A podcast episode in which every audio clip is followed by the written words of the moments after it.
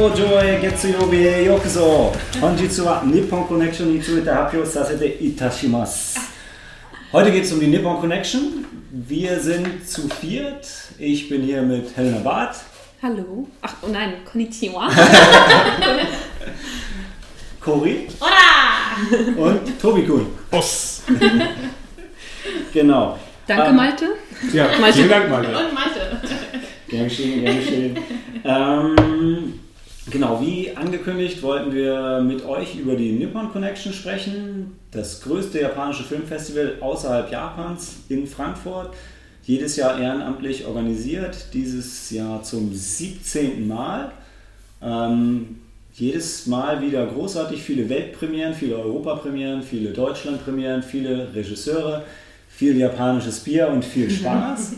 äh, wir haben acht Filme mitgebracht von der Nippon Connection, die wir gesehen haben. Den, den Großteil allerdings nur der, der, der Tobi und ich. Weil ihr zwei Damen wart nicht ganz so motiviert dieses Jahr für japanische Filme. Aber ihr habt beide Japanologie studiert und seid ausgewiesene Experten.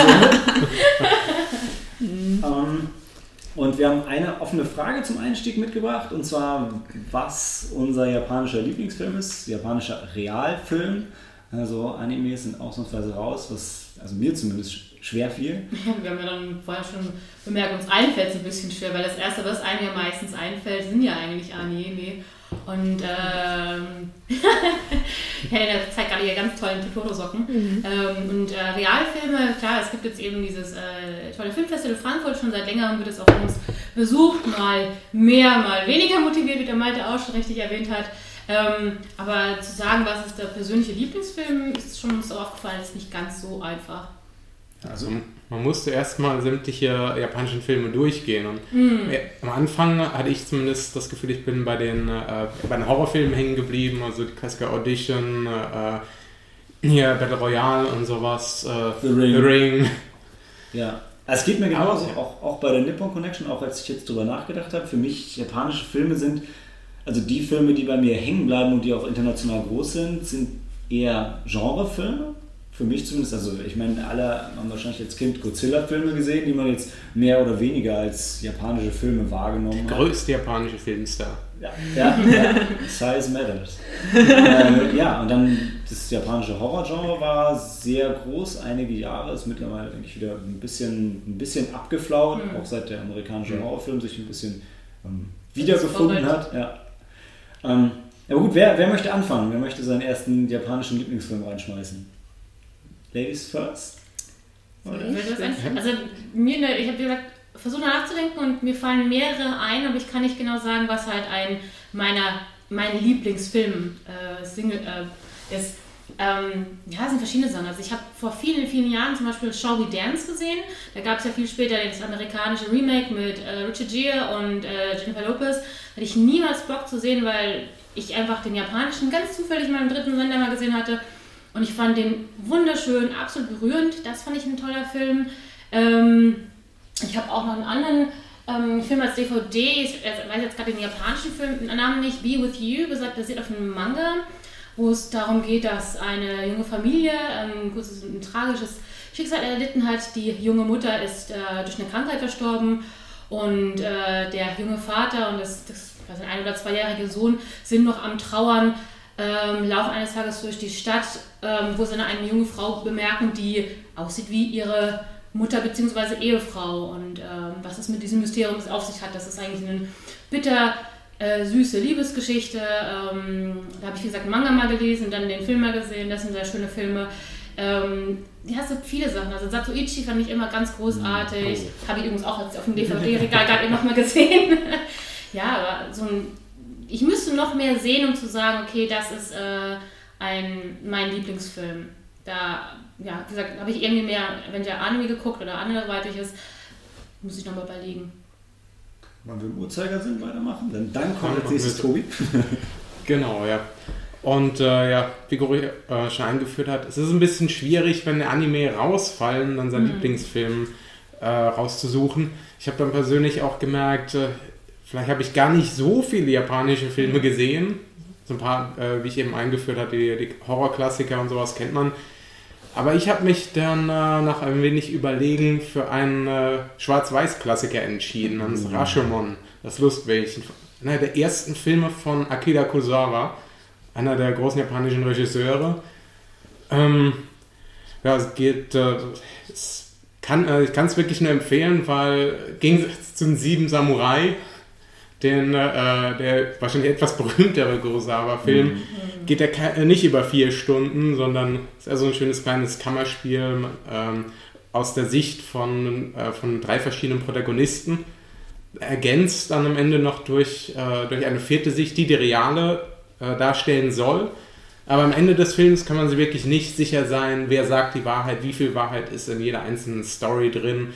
Und es, ja, es ist, denke ich, auch prägend gewesen für einige andere Filme, egal ob aus dem westlichen Kino oder aus dem asiatischen Kino. Aber also ich, der, der einzige Kurosawa-Film, glaube ich, den ich öfter gesehen habe, war, war äh, Ran. Und den fand ich furchtbar langweilig.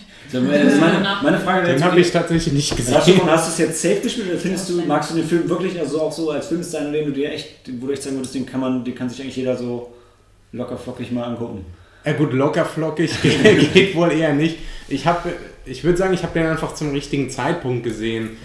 Irgendwie, ich hatte mich da äh, interessiert, auch wie man äh, ein bisschen Stories schreibt und sowas. Äh, da bin ich zufällig auf diesen Klassiker gestoßen und ich fand das echt interessant. Auch wie der Film damals, ich weiß nicht genau, wie man, äh, 1950 wurde gedreht. Mhm. Da, da, hatte man auch nicht wirklich Special Effects und alles Mögliche und ist trotzdem wirklich gut dargestellt mit Licht und allem Möglichen. Du meinst Computereffekte hatten sie nicht? Ja, Computereffekte hatten sie nicht, um das fairerweise zu sagen, ja. was ja heute allgegenwärtig ist.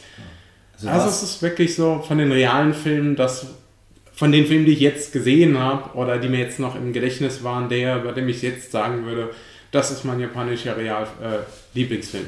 Cool. Ähm, ja, also ich musste am Anfang auch kurz überlegen, aber eigentlich ist mir sofort ein Film eingefallen. Ich, würd, ich weiß nicht, ob, ich, ob es mein Lieblingsfilm ist, mein japanischer Lieblingsfilm. Es ist einfach, den hatte ich recht früh gesehen. Ich weiß nicht, wie alt ich war, so vielleicht 14 also vor zehn Jahren. okay, ich war so ungefähr 14 und den hatte ich halt zufällig im Fernsehen dann ähm, gesehen und ich fand ihn so toll. Und ich habe, glaube ich, ähm, ich habe ihn einmal im Fernsehen dann damals gesehen, dann wollte ich ihn halt immer wieder sehen, aber konnte ihn halt nicht finden. Also es war super schwer in Deutschland diesen Film zu finden. Und dann, als ich das erste Mal in Japan war, habe ich ihn gesucht, habe ihn auch nicht gefunden. Jetzt habe ich ihn endlich auf DVD.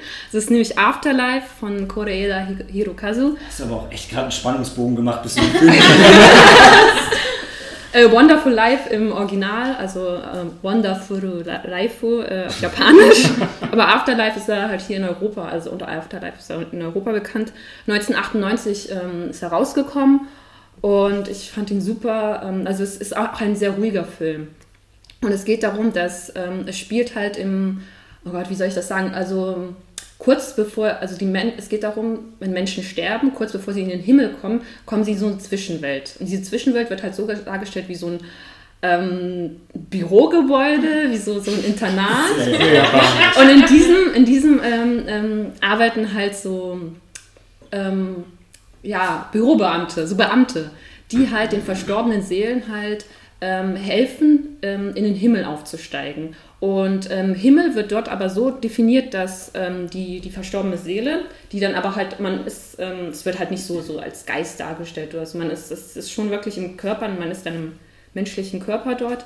Also der, diese verstorbene Person muss sich, ein, muss sich den schönsten Moment seines Lebens aussuchen und hat eine Woche Zeit, sich dann darüber Gedanken zu machen. Und wenn diese verstorbene Person halt diesen Moment gefunden hat, wird dieser Moment halt von diesen ähm, Mitarbeitern dort nachgespielt aufgenommen und diese Person sieht sich halt dann diesen Moment an, praktisch so als Film und steigt dann in den Himmel auf. Und das ist halt der Himmel für diese Person, dieser schönste Moment, den es im Leben gibt. Schöner Gedanke. Und ähm, dann ist ähm, der Fokus liegt halt auf zwei Hauptfiguren, auf einem, einen jungen Mann und eine junge Frau, die dort arbeiten die halt selbst, ich weiß gar nicht mehr, warum sie nicht in den Himmel aufgestiegen sind, aber sie arbeiten dort und sollen halt den Verstorbenen halt helfen, sich an diesen Moment zu erinnern. Also dann gibt es halt auch so Interviews, wenn sie zum Beispiel ein, so ein junges Mädchen fragen, eine verstorbene äh, dann, ja, was ist denn für dich das Schönste in deinem Leben gewesen? Und sie überlegt dann, ich weiß nicht, vielleicht mit meiner Familie im Disneyland oder sowas, solche Sachen.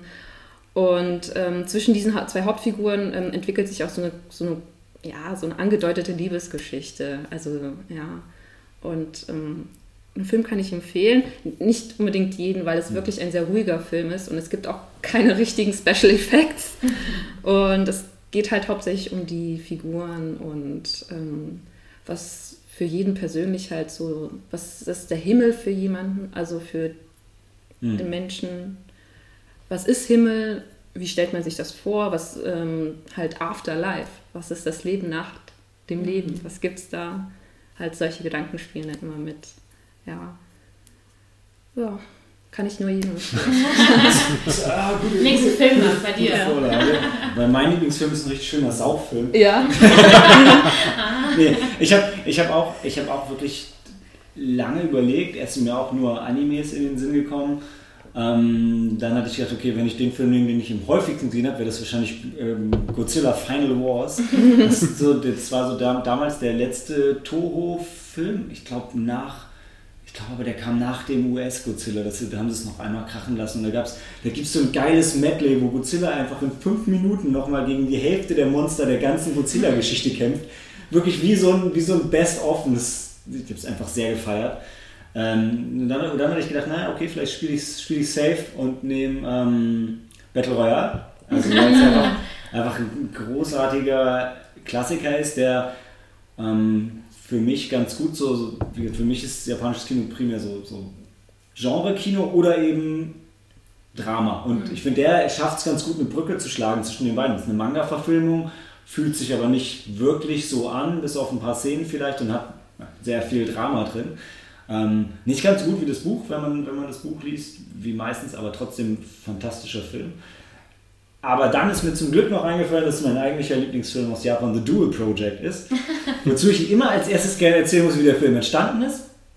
Ähm, auch wenn ich die Namen leider nicht weiß, aber die sind, das, ist, das sind zwei Filme, die zusammengehören und gemacht von zwei Regisseuren, die gut befreundet sind, die irgendwann zusammen in der Bar waren und wie Männer das so machen, haben die halt in der Bar ein bisschen was getrunken und irgendwann haben sie gesagt, ey, wir müssen mal was zusammen machen, komm, wir machen, wir machen beide Filme mit der gleichen Prämisse und dann gucken wir, welcher besser läuft. Und ah. Die Prämisse war, zwei Personen, ein Raum und ah. sie kriegen sich bis auf den, kriegen sich bis auf den Tod. Okay. Und dabei rausgekommen sind zwei sehr unterschiedliche Filme. Der erste 2LDK, für, für die, die es nicht wissen, so werden in Japan auf jeden Fall ähm, Wohnungsanzeigen geschrieben. Das heißt ähm, Two Rooms, Living, Dining, Kitchen. Handelt von zwei, ähm, zwei aufstrebenden japanischen Schauspielerinnen die ähm, sich jetzt auf dieselbe Rolle beworben haben. Die eine ist mehr so das, japanische Gucci-Püppchen und die andere achtet auf ihre Ernährung, kommt vom Land und, und ähm, macht Sport und ist halt mehr so, so die, die Brave und haben sich jetzt auf dieselbe, dieselbe Rolle be beworben und warten auf den Anruf von, ihrem, von dem Studioboss, wer von den beiden die Rolle kriegt.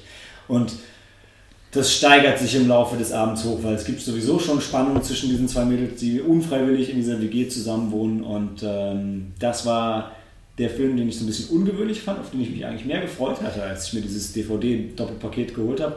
Was dem Ganzen für mich aber total die Show stiehlt, ist der andere Film, ähm, Aragami, mhm. spielt ich meine, es war Sengoku Jida, also die Zeit der, der streitenden Reiche. Ich meine, Tokugawa war noch an der Macht na, oder oder noch nicht, noch nicht oder, an der Macht, genau. Oder Nobunaga war Nobunaga, dabei, genau, genau, genau, genau, genau.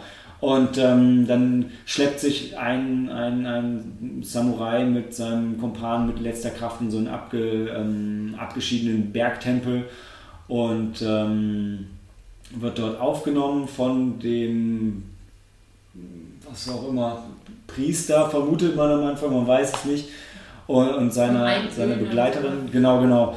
Und ähm, wacht halt dann am nächsten Morgen auf, sein Mitstreiter ist, ist verstorben, seine Wunden sind auf wundersame Art und Weise ähm, geheilt. Und dann ähm, zwischen ihm und dem, äh, dem, dem Mann, der in diesem, diesem Tempel wohnt, ähm, ja, steigert sich, also es, es gibt eigentlich keine, ähm, keine Ambivalenz zwischen denen am Anfang, aber die verbringen halt dann diese Nacht, machen eine Totenwache für, für seinen Freund und da kommen auch einige äh, äh, Geheimnisse zu tragen. Ich will jetzt nicht zu viel wegnehmen, aber es ist ein sehr großartiger Film, in dem auch viel getrunken wird und man kann sehr gut mit den Darstellern zusammentrinken. Und Ich wollte gerade sagen, Ja. mit dem hat man einen ich, ich guten Trinkabend schon gehabt. alle. Oh nein. Tschüss. Ja, wir können den Butler rufen. Also der Daniel ist heute unser Butler. In der Pause werden wir es gleich anfordern. Hm, Ja, hat sich ein bisschen rausgestohlen aus dem japanischen Podcast. Muss uns dafür bedienen. Genau. Ähm, ja, das deshalb ganz klar mein liebster japanischer Film, weil ich ihn einfach unglaublich oft gesehen habe, immer mit vielen Freunden zusammen. Und das Gute an dem Film ist, erstens die trinken, man selber trinkt, zweitens sind beides Kammerspiele, man kann der Handlung auf jeden Fall immer folgen, auch wenn man kurz aussteigt, weil so, so viel passiert nicht. Es sind halt die Dialoge, die spannend sind. Und ähm, ja, einfach ein, ein sehr schöner Film. Den ich, Ja, sehr also- schöne Filme, die ich, die ich jedem ans Herz legen würde. Ja, also gerade im zweiten hatte ich auch das Vergnügen mitzusehen, ähm, auch wenn ich ein bisschen spät eingestiegen bin, aber der war auch wirklich sehr unterhaltsam, da kann ich mich auch erinnern. Als Nachher würde ich auch noch sagen, also ich, wir haben ja vorhin schon ein bisschen so zusammengefasst, also mir geht es einfach so, ich hätte echt Lust, noch mehr zu sehen. Das wäre vielleicht tatsächlich eine Idee wieder fürs Weitere, mal wieder ein bisschen mehr Japan-Filme, so ein paar Nichte zu machen und dabei Sachen nachzuholen, also gerade Klassiker. Ich habe selber zwei Ach, Asche über mein Haupt im Regal stehen, die ich äh, nachholen muss von äh, Kurosawa. Ähm, wo ich jetzt auch an ein T-Shirt denke, da gibt es ja auch die Realverfilmung von Kenshin. Ja. Ähm, die würde ich auch gerne. schlecht. Sind die schlecht? Ich habe Ich hab, gehört. ich hab eine irgendwann mal im Flugzeug Ja. gesehen. Das ist eh immer ein bisschen schwierig. Und die oh, fand ich furchtbar. ja. Wurde auch von einer Frau gespielt. Was ja okay ist, aber Wer kennt ihn? ja. Hey, Hm. wusste ich nicht. Ich dachte, aber ich, wie gesagt, ich muss. Die haben mindestens drei Filme, glaube ich, und ich komme aber immer noch durcheinander. Ich habe mich dann jetzt nie auseinandergesetzt, aber Ich meine, Das- wäre halt auf jeden Fall spannend für, für zukünftige Projekte, finde ich. Also, Projekt. ja, Filmprojekte.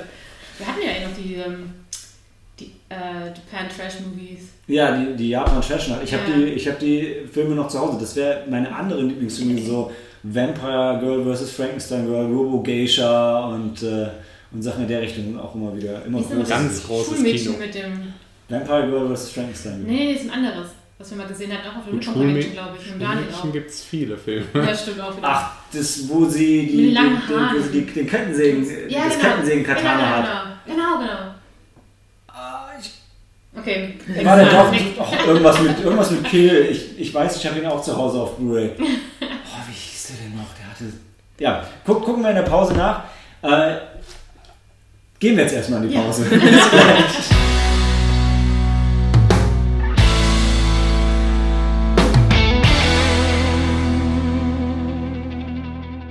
Okay. ähm, wir starten mit The Project Danchi zum Ablauf. Ähm, wir machen immer zwei Filme und dann eine Pause. Dafür machen wir die Filme ein bisschen kürzer als üblich, weil wir haben insgesamt sieben Filme. Ähm, The Project Danchi, Tobi und ich haben es gesehen, Cory und Helena nicht. Äh, aber wie gesagt, als Japanologiestudenten kannst du ja nicht auch genug betonen. Ihr findet Wir euch beide ein. haben auch Eine Menge. Japanisch studiert, also macht jetzt bloß mal, als wenn ihr, wenn ihr gar nichts so Ach so, na. Ja. Gut, dann werde ich ähm, mal eine kurze Filmzusammenfassung geben. Also in äh, The Project Stanchi äh, geht es um ein Ehepaar, das neu in, äh, ein, in so einen Apartment-Block, äh, die in Japan relativ beliebt sind, einzieht. Und ähm, wenn man es ganz grob zusammenfassen würde, wäre es im Prinzip so eine Geschichte erstmal über äh, Hörensagen, über Getuschel zwischen Nachbarn, äh, so wie man es im Prinzip in, wie in Deutschland zum Beispiel auf dem Dorf kennen würde. Also der, äh, wie gesagt, es geht um dieses Ehepaar. Äh, es werden aber auch regelmäßig äh, die anderen Bewohner dieses Apartmentblocks eingeführt, was die, sie- was die so von denen halten. Der Mann dieses Ehepaares verschwindet, äh, verschwindet einmal plötzlich. Da wird im Film dann gezeigt, äh, warum das so ist. Und das wird, äh, es gibt ein Riesengetuschel, gra- erstmal unter den äh, japanischen Damen, das greift dann über die Herren über und wird auch regelmäßig in der, äh, in der ähm, was ist diese, die, äh, in der äh, Versammlung der, der Bewohner angesprochen. Dazu muss man auch wieder sagen, das ist das Ehepaar wieder nicht mit dabei. Und ähm, es entwickelt sich aus der Sicht dieser, äh, der Mitbewohner, da, die spinnen sich Sachen zusammen, dass, wa- was, die, was die Ehefrau gemacht haben könnte, dass ihr Mann nicht mehr da ist. Und äh, nebenbei be äh, bekommt dieses Ehepaar auch, äh, auch noch Besuch von einem sich etwas seltsam verhalten, äh, verhaltenen Menschen. Du solltest vielleicht erwähnen, die zwei ähm, sind Rentner. Die haben lange Zeit eine, Ach, eine, eine, Apotheke, ja. eine Apotheke geleitet. Und ähm, das haben sie jetzt aufgegeben. Es gibt so ein bisschen was Tragisches, denen ist der, ihr Sohn ist, glaube ich, gestorben. Ja, der Sohn ist Der hatte mit in der. Apotheke gearbeitet und zu zweit war es irgendwie ein bisschen, war es ein bisschen viel und wie das immer so ist, er kann nicht so richtig loslassen. Also er hat noch das ganze Zeug aus der Apotheke zu Hause. Und ähm, aber dementsprechend haben die beiden halt auch jetzt super viel Zeit. Ja. Ja, und äh, da, da ist auch der Zusammenhang, warum dieser sich etwas seltsam verhaltende Mann sie öfter besucht. Und äh, das wird im Laufe des Films auch aufgelöst. Ich möchte da jetzt nicht äh, vorgreifen. Wir stehen halt echt aussparen. Schwierig. Aber gut, also äh, wir werden jetzt im Laufe, der, im Laufe der Besprechung wahrscheinlich ein bisschen spoilern. Also wer, Ja. wer jetzt nicht mehr über den Film erfahren möchte, sollte kurz abbrechen.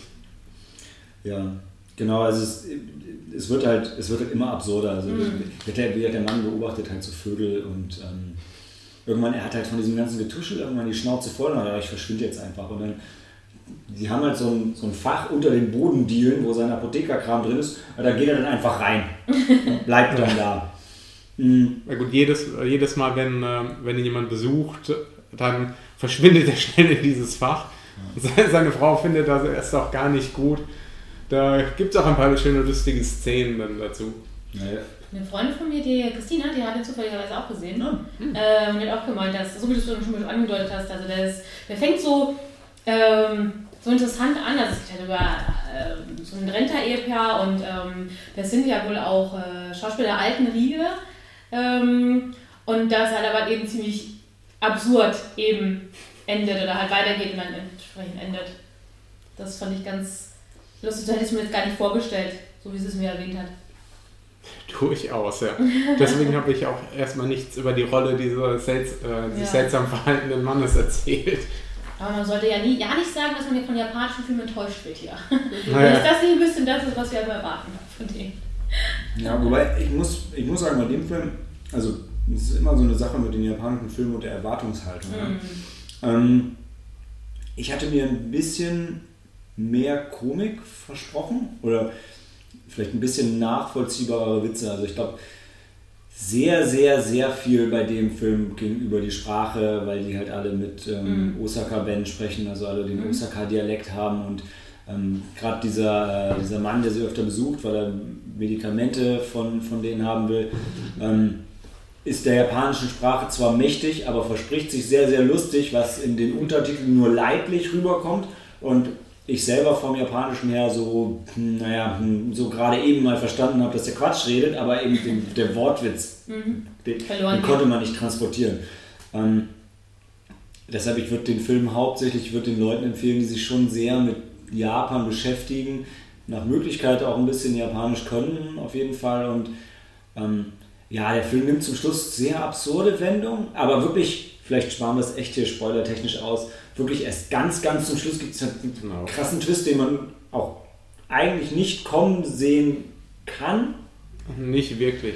Man denkt, der, der hat vielleicht irgendwie einen Schlag, vielleicht kommt er auch aus dem Ausland, aber man weiß es, man weiß es nicht. Es wird halt am Ende aufgelöst. Genau, man, man vermutet, er kommt irgendwie von so einer Sekte, da gibt er eine Großbestellung auf für die, die Medikamente, weil sie die normalen Medikamente nicht so richtig vertragen und ja, dann zum Schluss gibt es wie gesagt nochmal einen Twist, aber ich würde es dabei glaube ich belassen. Ich würde den Film, wie gesagt, nur Hardcore-Fans empfehlen, also keine allgemeine Empfehlung von mir.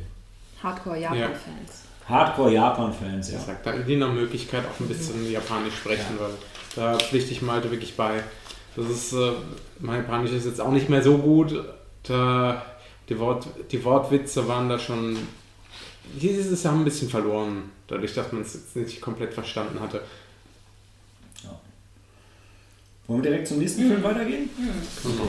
Dazu vielleicht noch äh, eine Sache. Ähm, The Project oder auf Japanisch Danchi ist ein ganz neuer Film. Hat noch kein Release-Date für Deutschland. Ähm, der nächste Film, den wir gesehen haben, lief im Rahmen des Filmfrühstücks. Was eine ganz tolle Sache bei der Nippon Connection ist. Ich kann allen empfehlen, das Filmfrühstück wahrzunehmen. Äh, westliches Frühstück, japanischer Film.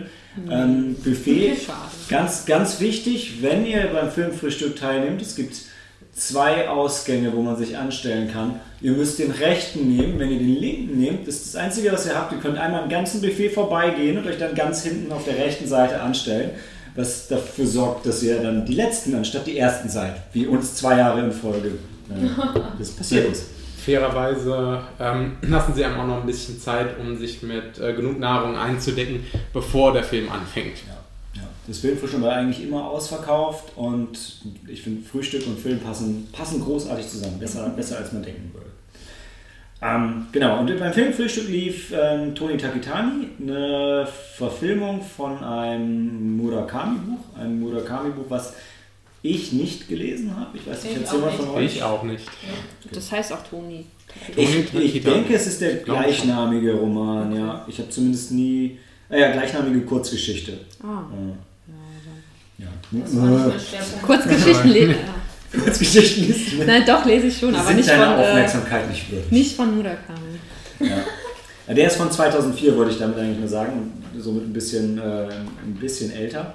Ähm, da wird es jetzt ein bisschen depressiver. Knüpft gut an an Born to the Blue, weil der Hauptdarsteller ist der Sohn von einem, einem Jazzmusiker, ähm, spielt zurzeit, äh, setzt an kurz nach dem Zweiten Weltkrieg. Also ähm, der Vater von besagten Toni Takitani ist im Zweiten Weltkrieg nach, äh, nach China rübergegangen. War ich mal, weiß ich, war es Shanghai? Nee, es war nicht Shanghai, es war Nee, da hatten wir uns, glaube ich, schon mal drüber unterhalten, aber nicht mehr nachgeguckt. Was, äh, Peking, Shanghai, es war auf jeden Fall. In meinem Kopf war es Shanghai, weil ich weiß, da gibt es halt diese Jazzclubs am Bond, aber ist, ist auch egal. Auf jeden Fall ist er nach China rübergegangen, hat äh, in einem Hotel den ganzen Zweiten Weltkrieg über Jazzmusik gemacht, ist danach dann aber verknackt worden in China oder in Japan. Da waren wir uns auch nicht so ganz sicher. Also Ähm, wurde eben auch nicht so genau ja, gezeigt. genau. Also man hat das Gefühl, dass es in, in China sein sollte eigentlich, aber alle Wachen, wenn man sie im Hintergrund hat, haben Japanisch geredet, was ich ein bisschen merkwürdig fand, aber vielleicht war es auch nur für die japanische Audience, dass sie keinen Bock hatten, Chinesisch mit japanischen Untertiteln. Ist ja auch, ist auch gar nicht wichtig für den Film. Wichtig ist, danach kam er zurück nach Japan und war komplett einsam, weil seine ganze Familie verstorben war und hat, also nicht seine ganze Familie offensichtlich, weil er hat dann eine entfernte Schwägerin oder zumindest eine entfernte Verwandte von seiner Frau geheiratet und dann Toni Takitani bekommen. Und die zwei, es wird im Film irgendwann so sehr, sehr, schön, sehr schön gesagt, ähm, der Vater war nicht gut darin, Vater zu sein und der Toni war nicht gut darin, Sohn zu sein und so, haben die kein wirklich inniges Verhältnis, sehen sich nur alle paar Jahre, also jetzt nachdem er erwachsen ist und ähm, er wächst halt so als vereinsamter Einzelgänger auf und hat damit auch gar kein Problem. Und Was ähm, ist denn mit seiner Mutter? seine Mutter stirbt kurz nach seiner Geburt. Also nicht kurz nach seiner Geburt, aber so in jungen Jahren. Ich denke, Also für die weitere Geschichte wird das jetzt auch nicht mehr äh, erwähnt. Die Mutter ist halt äh, relativ früh verstorben. Genau, und dann ähm, wird er, er, wird, er wird Zeichner von, von technischen Gerätschaften, macht das ganz großartig, verdient auch Geld, kann richtig viel Geld, kann damit aber nichts anfangen eigentlich. Und ähm, irgendwann, er ist jetzt, er ist schon ein bisschen älter, ne? ist er so 50 oder was? Ja, so 40 mindestens. Ja, kommt dann eine Frau in sein Leben und dann wird, wird für kurze Zeit alles großartig und Murakami typisch wird es dann aber doch noch wieder ganz, ganz furchtbar traurig, weil ähm, ich glaube, das muss man glaube ich sagen, um den Film ein bisschen besprechen zu können. Sie stirbt dann auch und dann ist er wieder allein und dann muss er damit wieder ähm, äh, klarkommen, nachdem er wirklich in dieser Beziehung zu ihr so richtig aufgeblüht ist. Und ja, ich, ich habe ja am Anfang eine Lanze für das Filmfrühstück gebrochen, aber ich finde, das ist eine ganz schlechte Wahl für so einen Filmfrühstücksfilm. Das ist so furchtbar deprimierend. Mir auch gerade Ja. Du aufgeschrieben. kommst, da, du kommst da raus und dann der Tag fängt gerade erst an und denkst, boah, Also gut, Ja. was man vorher schon gegessen hat. Das, das liegt einem schon ein bisschen schwer im Magen, der Film. Gut, es ist ja generell so, dass äh, Murakami-Geschichten als sehr schwer verfilmbar gelten. Ähm, weil, und der, so all Jazz. Ne, ähm, der Film ging auch nur 75 Minuten, aber ich hatte das ganze, äh, die ganze Zeit das Gefühl, entweder sie haben also ich habe ja die Story nicht gelesen, weil sie müssen so viel gerafft haben, mhm. äh, dass man da nicht mehr hinterherkam. Oder die Geschichte war halt einfach so. Basiert auf einer Kurzgeschichte, haben wir gerade. Also ja, also äh, theoretisch, äh, theoretisch muss das passen. Weiß nicht, ob die Geschichte jetzt auch so viel offen lässt wie bei dem Film. Also ganz, ganz kurz wollte ich noch einfügen, wo wir jetzt auch nochmal auf das äh, Japanisch zu sprechen kommen. Die Filme auf der Nippon Connection werden ja alle in äh, O-Ton gezeigt, Japanisch, äh, mit Untertiteln dann. Mal Englisch, äh, mal ein paar Mal hatten wir es auch in Deutsch. Mhm. Also da können auch gerne Leute hingehen, die jetzt äh, nicht des Japanischen mächtig sind. Absolut. Ist bei dem, bei dem Film war jetzt auch, also wenn man jetzt Untertitel lesen kann, war da jetzt auch keine Sprachbarriere, weil da war kein krasser, krasser Wortwitz dabei. Es war einfach es war ein, es war, der Film hatte sehr schöne Momente, insgesamt war, sehr, war aber sehr, so melancholisch, sehr, traurig, sehr melancholisch. Mhm. Ähm, hat auf jeden Fall zum, zum Nachdenken angeregt, ganz klar, ähm, aber war jetzt keine, auch keine leichte Kost, auf jeden Fall. Ich wollte irgendeine Szene wollte ich noch unbedingt hervorheben, weil was mit der Kleidersucht seiner Frau? Ja, sie, war, sie, war, kaufsüchtig, das haben sie sehr cool dargestellt, ehrlich gesagt. Also ich glaube, der ähm, äh, wir waren mit einem, mit einem Freund, mit dem Markus zusammen drin, der war ganz begeistert, der war, als sie, als sie einkau einkaufen gegangen ist in diese ganzen krassen Designerläden, haben sie immer nur, sie haben immer nur ihre Schuhe gezeigt. Und die haben dann halt auch gewechselt. Und das war, also ich habe gedacht, auch so budgettechnisch war es eine smarte Entscheidung, aber es war, eine, also es war einfach grafisch irgendwie total schön dargestellt. Ah, genau, jetzt, jetzt weiß ich, welche Szene ich hier folgen wollte. Das ist nämlich sein, sein Pitch, weil als er mit ihr zusammenkommt, ähm, oder als er um ihre Hand anhält, ist sie eigentlich noch mit einem anderen liiert. Und äh, dann, geht, dann geht er jetzt so hin und sagt, ja, mein Leben war bisher total leer und jetzt habe ich dich getroffen und und so im Kern halt die Aussage von ihm, ja, also entweder ich komme jetzt mit dir zusammen oder ich nehme das Leben. Oh, und ich habe hab gedacht, ich so, boah, wenn du, wenn du so in eine Beziehung reingehst und diese Last, die will sich doch niemand aufladen. Und in dem Moment hast du schon so da gesessen und hast gedacht, okay, das kann jetzt klappen oder kann auch schief gehen. Also für uns, die wir die Kurzgeschichte nicht gesehen haben. Beides war, ich habe es fast wahrscheinlicher gehalten, dass es nicht, dass sie halt, dass sie halt Nein sagt. Und das war, ähm, das war schon, das war spannend. Ja, gut, in der westlichen Verfilmung hätte sie wahrscheinlich Nein gesagt. Und vielleicht war dann doch ein bisschen dieses Pflichtgefühl dann von ihr. Also wird ja später auch dargestellt, dass sie ihn auch, ich sag mal, lieben lernt. Ja. Mhm. Deswegen ist auch äh, das ganze erstmal glückliche Bild und später versucht er das ein bisschen wieder aufrecht da aufzubauen, indem er sich, äh, indem er wirklich eine Annonce schaltet für eine ähm, für, ein Hausmädchen, das im Prinzip, äh, das sagt er ihr dann auch, äh, die, die Klamotten seiner, seiner Frau anziehen soll. Weil er hat das Gefühl, dass er, äh, dass er nur dann darüber ein bisschen hinwegkommen kann und äh, wieder normal arbeiten kann. Also ist alles wenn du, wenn du die Szene noch, auch noch spoilen willst, ja. Also das war, das, war, das, war, das war eine sehr schöne Szene, also weil man muss dazu wissen, seine Frau hat sich halt sehr stark über, Kleider, über ihre Kleider definiert und dann war halt seine Vermutung, hm, ich möchte nicht, dass das komplett aus meinem Leben verschwindet. Ich hätte gerne eine Assistentin, die halt ihre, ihre Kleider anzieht. Und das war aber gar nicht so, so was Sexuelles, ähm, sondern das ging halt wirklich darum, dass er dachte, dadurch könnte er ihr noch weiterhin äh, äh nah sein. Und ähm, hat dann aber auch für ihn nicht funktioniert. Mhm. War aber, also ich, ich würde den Film, ich würde den Film schon empfehlen. Also allen Murakami-Fans. ähm, allerdings sollte man nicht was in vielen Murakami-Büchern ja auch dabei ist, nicht so diese übernatürlichen Elemente erwarten. Die sind nicht da. Es gibt eine Szene, wo er so wie er das in den Büchern immer tut und wofür ich ja auch Stephen King manchmal ein bisschen mich ein bisschen anwidere, wo, er schon, wo man schon merkt, dass es von so einem ekligen alten Mann geschrieben wurde. Oh. Weil es gibt, er beschreibt ja einmal, wie wunderschön die Kleider sich an ihren Körper schmiegen und ihre Figur hervorheben. Und ich sage, ah. es, ist, es ist nur schlicht, wenn man drüber nachdenkt, wer das geschrieben hat. Also, das ist halt so ein älterer Japaner war. Und das ist ein bisschen schwierig. Aber im Film ist es an sich okay. Ja, ja das wäre das wär mein Schlusswort. Tobi, das letzte Wort hast du aber. Ah, okay, ähm, da du von Empfehlungen sprichst, also ich würde das wirklich nur auf Hardcore Murakami-Fans äh, beschränken. Weil der Film als solches, äh, ich, man, man, kann der Handlung teilweise nicht so relativ schwer folgen und äh, ich weiß nicht, ob man als Nicht-Murakami-Fan so viel Spaß daran hat. Alles klar. Gut. Kann ich auch nachvollziehen, wenn ich den Film schon durchaus ein bisschen besser fand. Vielleicht guckt ihn euch nicht zum Frühstück an. Das Ja. würde ich so oder so mitgeben wollen. Oder lust- Wenn lustige er- Katzenvideos im Anschluss dann nochmal eure Stimmung dazu geben. Ja, Genau. guckt danach Guardians Volume 2. Ja. Funktioniert Das funktioniert dann. Ähm, fröhlicher geht's weiter nach der Pause mit Tampuku, bevor es dann bei Mr. Long wieder düsterer wird. Bis gleich.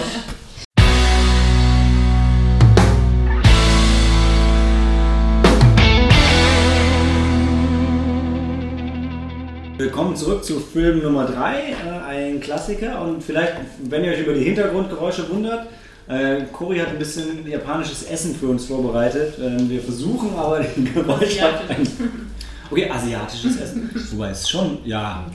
Ja, Kimchi. Kimchi, die Japaner essen halt aber auch Kimchi ohne Ende. Natürlich ist es koreanisch, klar. Hast du recht. Ähm, ja, das nur, äh, damit ihr Bescheid wisst. Äh, Tobi führt uns jetzt ein in äh, Tampopo. Das ist Löwenzahn, nicht wahr?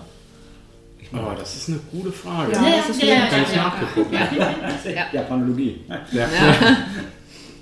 Ja. Gut, ähm, wo wir schon äh, wo wir mit dem Filmdinner, äh, Filmfrühstück angefangen haben, können wir jetzt mit dem Filmdinner weitermachen. Stimmt.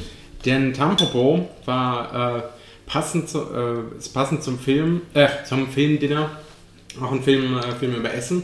Und wir hatten diese wunderbare Bento-Box, die wir äh, für den Film äh, mitbekommen hatten, war im Preis inbegriffen, wirklich, wirklich lecker.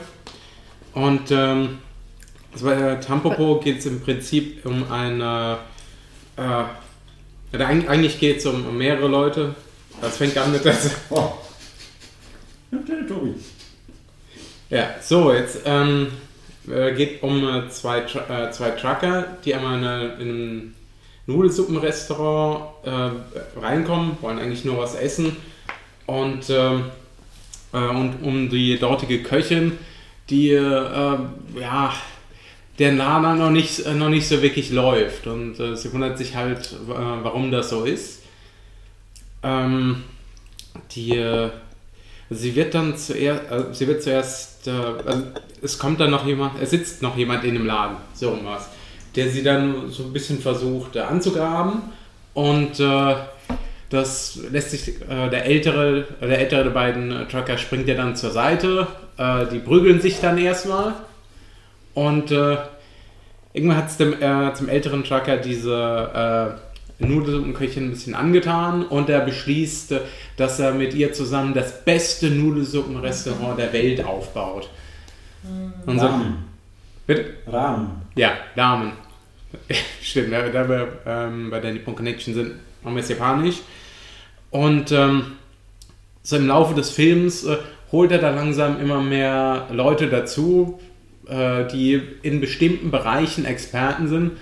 Selbst den Typ, der, äh, der am Anfang, äh, mit dem man sich am Anfang prügelt, kommt raus, der kann ganz gut Inneneinrichtungen designen und äh, ja, da gibt, ein Charakter ist mir noch gut in Erinnerung geblieben, der äh, Prinzip der Meister von so Obdachlosen und äh, sämtliche Obdachlose, äh, die sie in dem Film treffen, haben einen hervorragenden, äh, haben einen hervorragenden Geschmack, kennen sich in der äh, Haute Cuisine aus und äh, ja, es- langsam aber sicher wird dieses Nudelsuppenrestaurant immer weiter aufgebaut und ja, am Ende kann man sagen, sind eigentlich alle glücklich.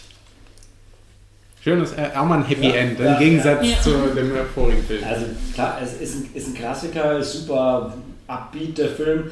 Das eins, also was halt krass ist, der Film ist von 85 und was man, im, das merkt man, also es ist halt ein anderes Japan als das, was man von heute kennt. Und ähm, die Geschlechterrolle ist halt schon krass, weil ich meine, ja, irgendwo ist die Tampopo schon eine, so, so die zentrale Figur, um die sich dreht, aber die ist schon absolut abhängig von diesem ganzen, diesem Regen an Männern, die sie anweisen und ihr sagen, was, wie funktioniert. Das wird nie so richtig, so richtig schlimm, das bleibt schon irgendwo respektvoll, aber so die, das klassische Rollenverständnis der Japaner dringt schon stark durch. Das ist das wehmütigen Frau. Aber nicht, nicht nur das, auch dieses, äh, sag mal, dieses äh, Gambare-Feeling. Also wenn du, wenn du nur hart genug arbeitest, kannst du alles erreichen. Ja. Und was, was aber ganz großartig ist bei dem Film, ist, wenn es schon, schon losgeht und auch zwischendrin immer mal wieder, aber es gibt eine völlig absurde Nebenstory, nichts mit der Hauptstory zu tun hat. ja. Da wird direkt am Anfang die vierte Wand durchbrochen, indem sich so ein Gangster im weißen Anzug im Kino quasi gespiegelt vor die Kamera stellt und direkt zum Publikum redet und sagt, na, seid ihr auch im Kino? Und dann findet ihr es auch so scheiße, wenn Leute im Kino essen. Und zum Beispiel, wenn jemand so, einer hier so mit Chips leer macht und geht dann nach hinten und haut dem Typen die Chips aus der Hand. Und ähm, das ist ziemlich abgefahren, den trifft man noch ein paar Mal wieder. Das zweite Mal in einer, wo diese Verbindung zu, zwischen Sex und Essen sehr, sehr, sehr Oh ja. grafisch dargestellt wird, wo der Film, ich auch schon fast krass finde, dass der noch sein, sein 16er-Rating für Deutschland gekriegt hat. Also die zwei, ähm, er sind in einem Hotelzimmer, ist er mit seiner Geliebten und man sieht sie auch oben ohne und dann, ähm, dann schlägt er so ein, so ein Ei auf und nimmt das Eigelb in den Mund und dann spucken sie sich das Eigelb hin und her, bis sie kommt und so zuckend zusammenbricht. Ja, welcherweise, er isst auch von ihr, oder das war, er isst, glaube ich, auch verschiedene Sachen von ihrem Körper und so. Das Highlight ist die, die lebende Krabbe, Oh. die er in so, einem- in, so, einem- in, so, einem- in, so, einem- in so einer Glasschüssel hat mit Oh so. Sojasauce schüttelt und ihr dann auf den Bauch legt und die Krabbe dann halt verzweifelt um ihr Leben kämpft, Oh sie my goodness. äh, laut lacht. Nur in Japan. Nur in Japan. Ja, Ich würd sagen- sollte sie kitzeln. Die Helen und ich, die wir jetzt den Film nicht gesehen Ja. haben, wir hatten auch gerade eben so gemeint in der Pause, wir hatten eigentlich, wäre das ein Film gewesen, uns auch interessiert hat, und ich denke, das Interesse daher kommt ähm, aus einem alten Beitrag von Game One, wo sie Ja. über Essen in Film geredet haben und die Szene zeigen, wo sie eben in der Nudelbar sitzen und da ist so ein älterer Mann, der dem jüngeren äh, Typen, der neben ihm sitzt, halt äh, die, die Kunst des Ramenessen zeigt. Dass man dann Oh ja, erst das- Das auch das eine Schweinefleisch erstmal hier so abtupft und sagst so Dankeschön fürs Genau. Essen, Dankeschön, dass du dein Leben gegeben musst es hast. streicheln. Genau. Ich hab, Genau. Also diese das Szene, das war ich will so Ramen gut. essen. Ja, das genau. Also ich, das ist, das ist, das, das liest der, als die beiden LKW-Fahrer am Anfang zusammen drin sitzen, liest der eine in der Zeitschrift und liest dem anderen genau diese Geschichte vor. Und danach fahren sie halt in diese Rahmenrestaurant und sagen, ey, scheiße, ich hab Hunger gekriegt. Das war so ein Grund, was ich mir gedacht habe, okay, den hätte ich auch gerne gesehen. Mhm. Bin jetzt aber auch wiederum ganz überrascht, dass es jetzt eben diese Wendungen genommen hat. Ja, Und das ist nur eine Side Story. Das ist eine Side Side Story, die wird in vier Episoden, glaube ich, erzählt insgesamt. Und also außer dass es halt irgendwie um Essen geht, ähm, ist die Verbindung sehr vage. Also bist eigentlich vorhanden. Durchaus, ja. Hm. Aber, aber also die Szenen sind fast noch geiler. Also Mit der Austerntaucherin dann auch. ja, oh, der Austern. Ich meine, Japan ist ja berühmt für seine wunderschönen Austern-Taucherinnen und die trifft er dann auch und dann gibt es eine sehr sinnliche Szene, wo er eine Auster aus ihrer Hand isst. Ne? Oh ja. Er schlürft sie genüsslich daraus. Ja, ja, bisschen. Beide genießen es. Ja. Sie, sie noch mehr als er wahrscheinlich. Ja, wie sich kann man das so vorstellen. Also ich weiß, dass es einer der japanischen Filme ist. Mhm. Wenn man zum Beispiel Ja. von, ähm, man empfiehlt dann immer Kurosawa-Filme, weil die halt so, so super gut sind, Klassiker also und so, Klassiker genau. und technisch halt hervorragend. Und dann äh, sagt man auch ein Tampopo. Man weiß halt nicht, von wem der Film ist oder wer da mitspielt, aber das ist halt so einer der, der japanischen Filme, Mhm. den man gesehen haben muss, den wir leider nicht gesehen haben. vielleicht mal Ja, nachholen. Schauen wir mal. genau. Ich war auch überrascht, also der, ähm, nicht der Daniel vom Podcast, sondern ein anderer guter Freund von uns, der Daniel Schmidt, war auch mit dabei. Und der hatte den ähm, im Japanischunterricht schon gesehen. Wo ich schon dachte, ey, so, bei so Szenen wie dieser Hotelszene, wie geht denn das ab, wenn du das in so einem Klassenzimmer zeigst? Ich kann mir das halt gar nicht vorstellen.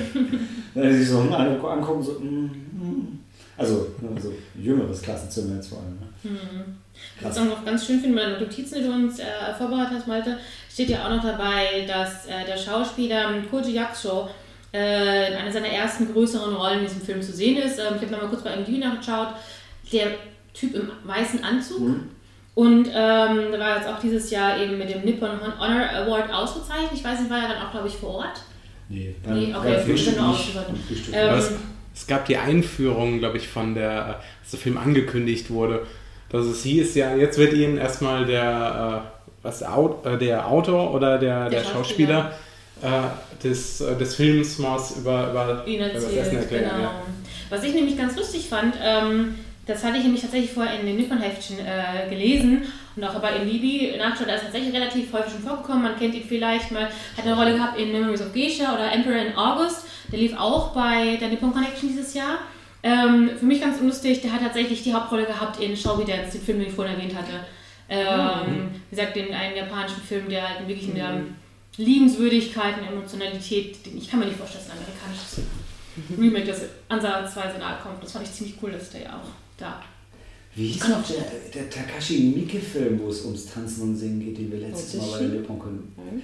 Tanzen Love und Peace? Nein. Doch, doch, doch der. Was ist Love and Peace mit der Schildkröte? Äh, nee, nee, nee, nee, nee, nee, nee. Oh nein! Ah! Oh, Aito ja. Makoto war. Äh, Aito Makoto. Aber, oh. aber da haben sie doch. Ja, doch, doch, doch, das war ein Musical. Das ja. war ein Musical. Aito Makoto. Großartig, das ja, wäre auch ein toller Film. Das war der Hammer. Der war auch super. Film. hab ich Für alle, für alle Mieke-Fans, naja. Musical-Fans. Ja, für alle. Der hat ja eine Sorte Hus. Ja, für diese kleine Zielgruppe von Musical-Fans und Miike-Fans. Die gibt's, die gibt's. Ja. Die sitzen hier. Ja, Alle vier. alle. alle achso. Ja, Hardcore-Musical-Fans, ja. ich mache gleich die Musik, dann singen wir gemeinsam. ja, vielleicht im Abspann. Wenn die GEMA klingelt. Äh, nee. Ähm, gut, aber in, also insgesamt Tampopo, ja, muss man, muss man anscheinend gesehen haben. Ich kannte ihn vorher gar nicht. Ich bin total Ja. froh, jetzt durch Zufall so einen Klassiker gesehen zu haben, einfach weil ich jedes Jahr blind die Tickets für Filmfrühstück und Filmdinner kaufe, weil ich das Konzept so, so feiere.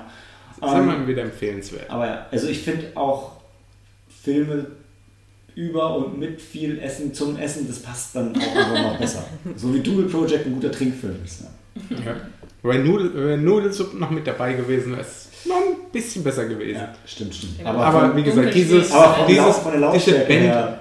Ja. ja, da gab es auch so eine großartige Szene, wo sie, wo sie in einem, also wenn sie dann lernt, wie man alles um oder herum macht, sind sie dann in einem so einem vermeintlich feinen italienischen Restaurant, wo dann gerade so ein Kurs ist, wo Japanerin beigebracht wird, wie man, wie man Ja, wie- Nudeln wie- richtig isst.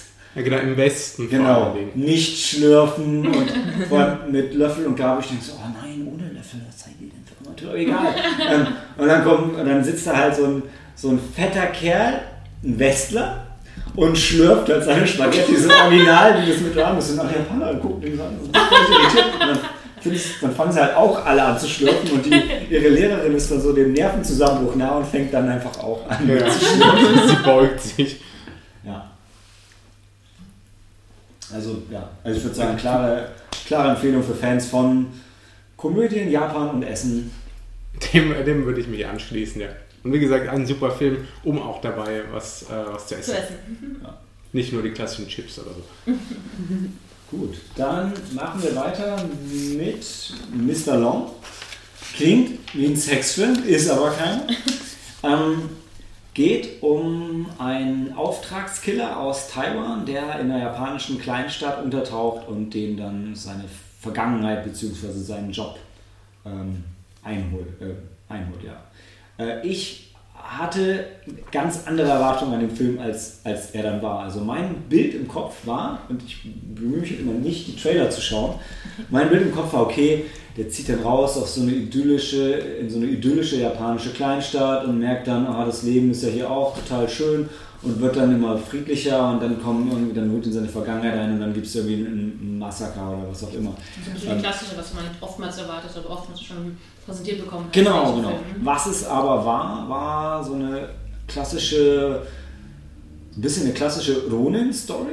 Also ähm, das Dorf, in das er geht, ist nicht das- die idyllische japanische Kleinstadt, sondern ein richtig mega runtergekommenes Ghetto. Und ähm, eigentlich will er nur zurück nach, also er ist halt ähm, angeschossen, angestochen, völlig am Ende, schleppt sich so gerade eben dahin und will eigentlich nur zurück nach, nach Taiwan. Macht das Ganze klar, braucht aber irgendwie noch Geld und ähm, wird will eigentlich nur nach Hause, aber dann lebt er sich doch so ein bisschen ein und, äh, und will dann irgendwie auch doch da bleiben, weil auch er so eine Beziehung aufbaut. Also es gibt so ein kleines Kind, was ihm ja am Anfang einfach erstmal irgendwie ähm, so ein paar Medikamente und Klamotten hinschmeißt und dann noch ein bisschen Essen hinschmeißt und dann später ihn zu sich nach Hause nimmt und dann, dann merkt man, das Kind hat eine drogensüchtige Mutter und dann hilft er der und dann nehmen, nimmt ihn, nehmen so ein paar Leute aus diesem Ghetto halt, nehmen ihn total herzlich auf. Dann macht er einen chinesischen äh, Rahmenstand auf und äh, Ja gut, so- eig eigentlich so machen ja, die, machen die Japaner, die ihn finden, einen Rahmenstand für ihn auf. Er Er spricht- lässt das einfach nur passieren. Er, er spricht nämlich kein Japanisch, er ist Taiwanese und der, der Schauspieler ist wohl auch so ein Chan Chen oder Chen Tang, ich weiß nicht, Das welcher ist ein berühmter Star. Mhm. Ja. Ja. Ja, der hat, den kennt ihr vielleicht tatsächlich, wenn ihr Tiger Dragon gesehen habt. Das war der Bandit, der die, Oh, äh, ja, den die, die äh, Jiang Zi Genau. entführt und da die Liebelei hat. Ja. Auf jeden Fall sieht er unverschämt gut aus. Ja. ähm, und es ist, ihn holt er, naja, wie gesagt, dann wird ihn, er, er, er, er hilft den Leuten da letzten Endes und ähm, aber auch nicht allen, weil es wird schon sehr, sehr, sehr tragisch zum Schluss. Und generell der Film, wie das für mich eigentlich, auch wenn es jetzt eine japanisch-taiwanesische Co-Produktion ist, für mich springt er zwischen einer super düsteren, ähm, tra einem super düsteren, tragischen Film und völlig absurden japanischen Slapstick, wie das eigentlich nur japanische Filme kennen. Also fast innerhalb von, von einer Szene wird der Schalter umgelegt. Du bist eigentlich gerade noch am Lachen über diese absurden Japaner, die ihn da so völlig herzlich aufnehmen und ähm, der, der sich drüber freuen. Der eine freut sich mega, dass er irgendwie das, das T-Shirt von seiner Lieblingstanzgruppe anhat und rafft noch nicht, dass das T-Shirt ihm geklaut wurde und fängt dann an schon in die Tanzchoreografie zu gehen. Und in der nächsten, in der nächsten Szene ähm, stirbt, ihm- stirbt jemand an einer Überdosis Drogen und du fängst an zu weinen. Wobei, also ich fand es eigentlich relativ äh, getrennt. Es Ja. fängt ja damit an, dass er auf seinem Auftrag ist, der, der halt schief läuft, deswegen er dann sich so schwer verletzt in dieses Dorf schleppt. Gut, dann äh, geht es mehr oder minder wieder ein bisschen bergauf, äh, als ihm der Junge hilft und er hilft dann äh, sein, äh, der, der drogensüchtigen Mutter, dann trifft er aber die, äh, diese japanische, äh, die ganze japanische Gruppe da, die, die ihm dann hilft, sich einzuleben.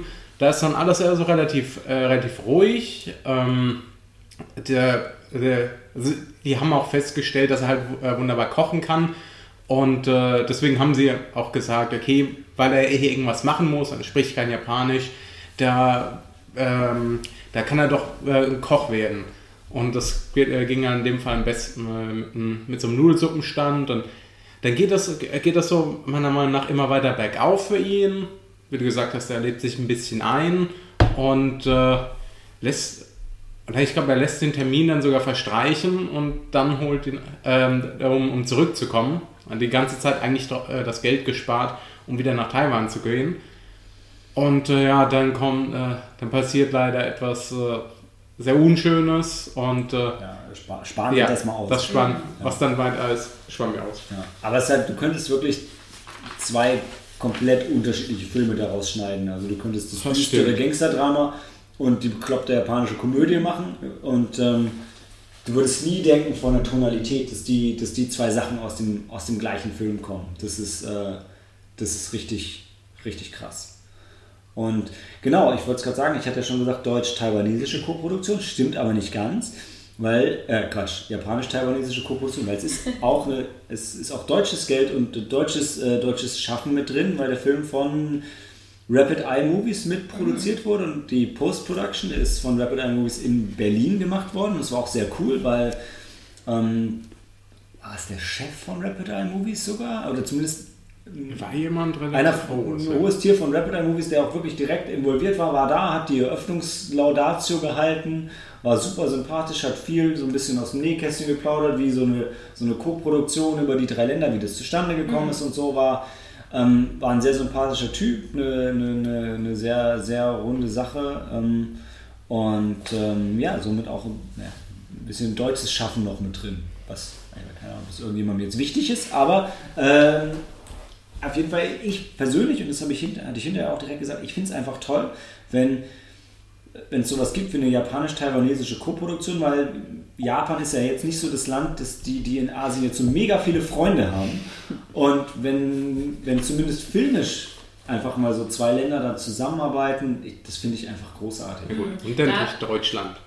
Ja. Die alten Freunde. Die alten Ich könnte gar nicht Europa ja noch was sagen. Aber ähm, da tatsächlich mit äh, in Verbindung mit äh, Taiwan, ich war selber noch nicht, der Daniel war aber schon mal und eine Freundin von mir uns, Christina war ähm, jetzt auch äh, im letzten Jahr länger verreisen und hat auch gemeint, was ihr aufgefallen ist in Taiwan, ist, dass die sehr, sehr, sehr japanaffin sind. Also, dass sie viel an, an Produkten oder ähm, äh, wieder gesehen hat. Die also, dass japanischen sie- Produkte siehst du aber auch in China. Ja, aber dass sie wirklich halt, also im, im Vergleich zu manch anderen vielleicht eher ähm, Taiwan von der Sprache oder ehem- ehemaliges China oder Republik von China abgespaltet, würde man jetzt erwarten, vielleicht wie Festland-China ein bisschen chaotischer oder sowas. Die meinte aber, das hatte sie wirklich stark auch an dem Stadtbild oder ähnlichem an Japan erinnert. Also die sind sehr, sehr Ja. Japan äh, freundlich, sag ich mal.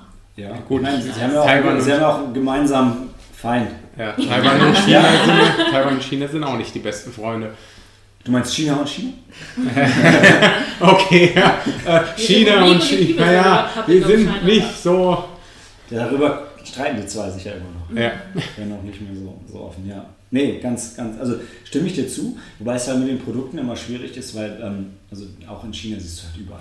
Ah, jetzt nur ein Beispiel, aber sie Nee, meinte nee, wirklich, ich- also, ich stimme dir die äh, hatte sich da eigentlich, die war vorher in Japan und dann sind sie, glaube ich, im Anschluss spontan, nee, man, man war, glaube ich, in Thailand und dann in Taiwan und hat sie sich, äh, war sie verwundert, wie sie jetzt was einen größeren Kulturschock vielleicht erwartet oder ähnliches und das, sie kam sich gen- genauso gemütlich vor wie in Japan. Ja, ja, aber ich glaube, das kommt, das kommt aber einfach auch, weil sie eben fortschrittlicher sind. Schon, also Ja, eher, ja, das ja. ist eher weniger, Genau dass japanisch sind, als dass sie schon fast also westlich sind. Wenn du nach, nach Singapur gehst, hast du ja auch überall westlichen Standard und so. Und, aber, aber ja, tr trotzdem, der, der Japan-Teil stimmt auch auf jeden Fall. Aber also der, um jetzt nochmal kurz zu Mr. Long zurückzukommen, 128 Minuten, aber also für mich kaum Längen. Also ich, der Film ging Ja. so durch. Bei den Action-Szenen ist das Einzige, wo es mir am Budget ein bisschen gefehlt hat. Das hat es jetzt nicht kaputt gemacht, aber der, was mich halt gestört hat, war, dass die, die Action-Szenen gehen schon in eine Richtung, dass sie stilisiert sind und da hätte ich mir dann da hätte dann ein bisschen mehr Budget gefehlt, wenn, äh, hätte es ein bisschen mehr Budget gebraucht. Wenn du halt wirklich so was ganz realistisch machen willst, dann ist es okay, dann brauchst du nicht viel Kohle, aber wenn du halt echt so, so Action-Szenen haben machen willst, die wirklich so ein bisschen so Richtung Oldboy gehen, das war es für mich, weil es so eine lange Szene ohne Schnitt war, dann muss dann ein bisschen mehr Dampf, ein bisschen mehr Budget dahinter sein. Sowohl bei der Öffnungsszene war das auch so, dass ich gedacht habe, sieht schon cool aus, aber nicht ganz so cool, wie es. Also, denn man hat gemerkt, was sie machen wollen und ich fand, das haben sie nicht ganz erreicht für mich. Aber mit ein bisschen mehr Geld, da hätten sie noch was rausholen können, gerade bei den Action-Szenen. ja, mehr Geld oder vielleicht mehr Zeit, weil das war, glaube ich, also, weil das ist ja das Gleiche im letzten Endes. Stimmt, ja. Also mir sagt der Regisseur was. Also der Name hat Sabu. was- Ja, genau. Ich glaube, der ist auch einer, äh, der ist im Westen recht ähm, gut, also recht bekannt. Ja, ich glaube, die ist ja gerade auf der Liste. Also er hat, glaube ich, auch bei Ichi the Killer mitgespielt Mhm. und ich glaube, einen Film kenne ich von ihm, also als Mitgespielt. mitgespielt. Der steht auch das als. Ähm, Also ist er auch, auch Also Schauspieler. er ist auch Schauspieler, Ja. genau. Er ist Schauspieler Okay. und äh, Regisseur und hat einen Film gedreht. Hard Luck, Hard Luck Boy oder sowas. da ähm, es ist eigentlich nur ein Film um irgend um eine ähm, japanische Boyband zu. also in einem, es geht um die Boyband Du lachst V6. so, als hättest du ihn gesehen, fandst du ihn gut Ja. und schämst dich dafür. Also es geht um Boyband V6 Aha. und äh, ist, ja, es ist ein, ein Film ähm, für die Band, um die Band irgendwie hervorzuheben und ja, der war ganz okay, Hat aber funktioniert für dich. damals schon, ja. Wie lange ist denn das? her? Oh Gott, weiß ich nicht. Ähm, damals, ich habe ihn mit der Carol gesehen, weil sie war ein großer V6. oh ja, stimmt, cool. Ach, also die Band gibt's wirklich. Die Band gibt's wirklich, V6, die heißen auch V6, ja. Es ist dann Biopic-mäßig gewesen? Nein, nein, nein, nein, die spielen halt auch, die spielen. Ah, ähm, auch So wie Spice Rollen. World, ja. Ja, genau, so, Ah. so, so in etwa. So in etwa. Oder wie Guitar Wolf. Das ist 16 Jahre ja schon wieder so, ne? Mindestens 16 Ja, bestimmt. Ähm, Tobi, möchtest du noch ein letztes Wort zu Mr. Long, bevor wir in die Pause gehen? Na gut, ich, ähm, ansonsten, ich gebe einfach äh, auch eine, eine Empfehlung. Auch wenn die Action-Szenen jetzt nicht so gekracht haben. Äh, hat schon Spaß gemacht. Okay, dann sehen wir uns nach der Pause wieder zu I Am Hero und Dynamite Wolf. Bis gleich.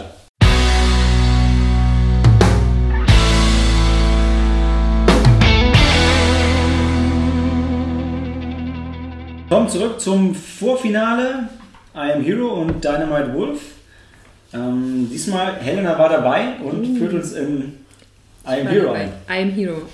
Okay, es geht um einen erfolglosen Manga-Zeichner, der die, die Welt retten muss. Und zwar Ende. Ende. Vor was muss er die Welt retten? Vor Zombies. Okay, Ende. Weil er, er, er kann nämlich mit äh, Waffen umgehen, was die anderen äh, Überlebenden nicht können. Wir sind nämlich in Japan. Wir sind in den Japan. USA. Genau, wir sind in Japan. Und er hat äh, schon vorher eine, ähm, was war das, eine Shotgun oder was war das? Gebunkert? Das ist so für Tontauben. Tontaubengewehr. Tontaubengewehr und er hatte sogar einen Schein dafür. Darauf war er besonders stolz. War ihm sehr wichtig. Ja. War ihm sehr wichtig. Also es geht um diesen erfolglosen Manga-Zeichner, der irgendwann, dann irgendwann bricht die Zombie-Apokalypse aus. Wir sind direkt dabei.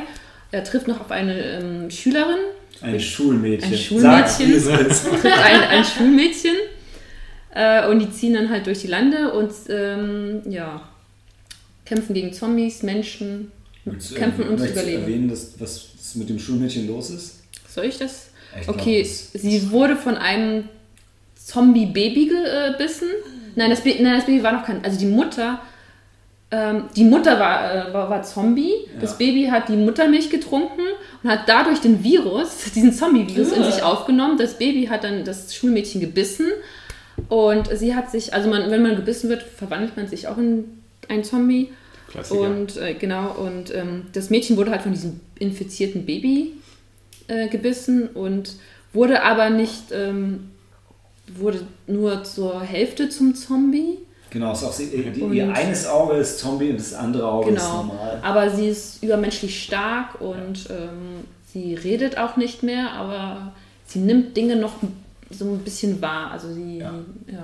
Sie kann aber auch noch, also sie kann auch reden, sie kann so ein bisschen was erzählt sie auch, Bisschen. aber Ja, stimmt, ist- sein also sie ist Name, schon sein sehr, Name. sehr passiv. Ja, Genau. Sie ist Ich sehr weiß, passiv, aber sein Name. Ist ja auf ihn gepolt, würde ich fast sagen. Ja. Ja. Und hat sich vorher noch ein bisschen was entwickelt. Und ihr, ihr Ziel ist, ähm, rauszukommen aus der Stadt. Das war nicht Tokio. Ne? Das war, War Fuji, oder? Die wollten auf den Genau, das war Fuji, aber ich so habe überlegt, gerade, wo sie herkamen.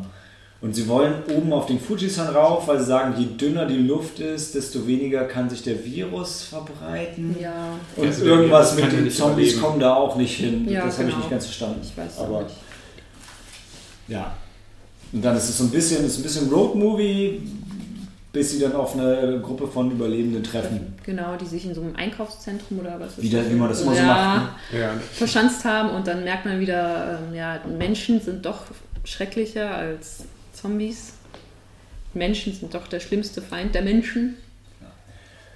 Also es ist eine, ist eine Komödie, muss man auch dazu sagen. Eine, Horror, eine Horrorkomödie, so wie man sich das vorstellt. Also Mhm. nicht ganz so, wie man sich das vorstellt. Also nicht, nicht mein, also in meinem Idealszenario ist es so Shaun of the Dead, was so 100% zwischen Horror und Komödie hin und her switcht. Das schafft der Film fast.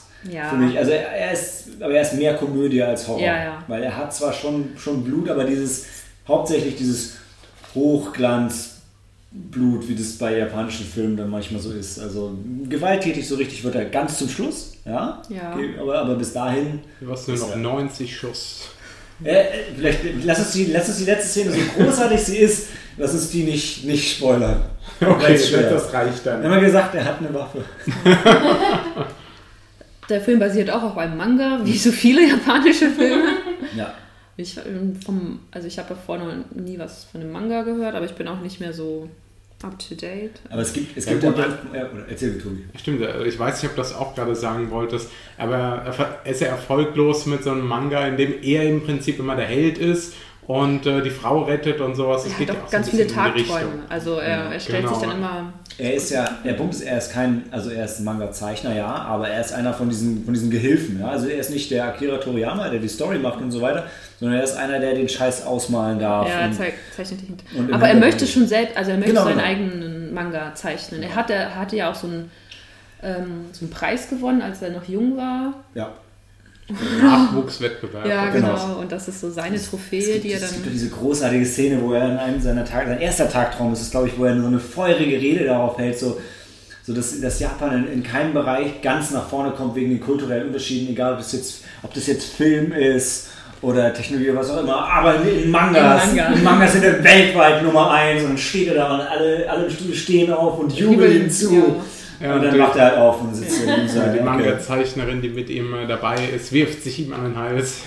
Das war, das war gut. Da hat er mich Film. Also da, Ja, ja, das stimmt. Das war schon sehr gut. Und auch die Eröffnungsszene, wo dieser äh, Zombie-Virus ausbricht, war für, für alle, die, die The Last of Us gespielt haben, war wirklich so, so intensiv wie die Eröffnungsszene da. Also du siehst Oh. ihn durch die, durch die Straßen rennen und wirklich überall bricht die Hölle los. Überall sterben Leute Ja. und äh, Sachen explodieren. Und Und keiner Ähm, weiß, was passiert. genau, genau. Also, was geht eigentlich vor? Genau, klar, jetzt auch wieder vom Budget her reicht es nicht so ganz, weil du merkst schon wieder, ah, ein bisschen viel CG, Weichzeichner im Hintergrund und so. Aber schon, also die Szene ist schon, vielleicht wenn noch nicht 100%, aber wirklich 90%, die ist schon echt weit vorn. Und auch ähm, so der erste Zombie, den man so richtig sieht, seine, seine Freundin, Freundin, ja. ähm, die ist krass. Ja. Die ist so ein bisschen Sadako, ein bisschen schnell übernatürlich verdreht. Ähm, ist schon Und cool. auch noch und auch sehr stark. Ja. Also im Ja. Gegensatz zu den normalen Zombies. Also es gibt verschiedene Zombies. Die einen sind Genau. vielleicht schnell, die anderen nur stark, es die wird, einen wiederum so ganz normal. Es wird ja, glaube ich, auch irgendwann im Film gesagt, dass die anscheinend noch von ihrem alten Leben diverse Erinnerungen in sich haben, aber sich halt wie Zombies benehmen. Genau, da gibt, das ist die, die Szene, die du erzählst, die ist großartig, weil stehen so oben auf dem Dach von diesem Kaufhaus und gucken so runter und sagen, ja, guck, alle haben irgendwie noch was von vorher, guck mal, was denkst du, was der da war? Ah, hm, ja, der war der Schlachter oder was auch immer. Und dann, was ist mit der? Dann siehst du halt eine so wie seine Freundin, die hat irgendwie so, so spinnenmäßig rumkrabbelt und dann sagt die so, ja, weißt du, manche, manche sind halt einfach komisch. und von diesen abgefahrenen Zombies gibt es ein paar und die sind schon, schon cool. Ja. Also, Ah, der Hochspringer. Genau, äh, äh, da, darüber belassen wir es am besten. Der, ja, der spielt eine wichtige Rolle, ja. Also sehr, sehr cooler, lustiger Film. Das Kino hat es auch sehr gefeiert. Ja. Für Splatter-Fans bis auf das Finale gibt es vielleicht nicht so viel, aber wenn man so, wenn man doch, wenn man so, wenn man Zombie-Filme, Gewalt, Japan, Comedy mag Comedy, ja. und nicht, nicht alles davon, Ja. eins davon reicht. Also Ja, wenn stimmt. man eins davon mag, dann, dann sollte man sich den Film geben. Nur wenn man Splatter-Fan ist, dann wird man vielleicht ein bisschen enttäuscht. Ja, Splatter gibt es jetzt nicht so viel, aber ich fand, ich fand das auch ganz schön, wie sie, ähm, als die Zombie-Apokalypse gezeigt haben und dann, wie du gesagt hast, seine Freundin, wie sie sich so verrennt, sie, sie beißt ihn ja auch. Also man denkt, dass sie ihn beißt. Aber sie hat keine Zähne mehr. ja, Ja. sie hat sich, äh, ich weiß nicht mehr wie, ja, sie hat in die Tür. Tür gebissen, sich sämtliche Zähne darin ausgebissen und dann beißt sie noch ihn mit dem Zahnfleisch und äh, ja, Gott sei Dank für ihn kann dann der Virus nicht bei ihm eindringen. Und. Und wir haben den auch auf Japanisch, also na klar haben wir den auf Japanisch gesehen, aber man konnte auch, ähm, das war auch recht einfach, dem Film zu folgen. Also ich Ja. habe fast alles verstanden. Ja. ja, man hat gemerkt, also wenn ihr euch Ja. die, die, die Filmografie von ihm anguckt, das sind alles so Manga-Verfilmungen. Ganz, ganz hat er Ja. auch gemacht. Den habe ich auch auf Oh, der ja. Nipper Connection gesehen. Ja, ich auch. Stimmt, ja, hatten wir wahrscheinlich zusammen gesehen, oder? so gut geguckt?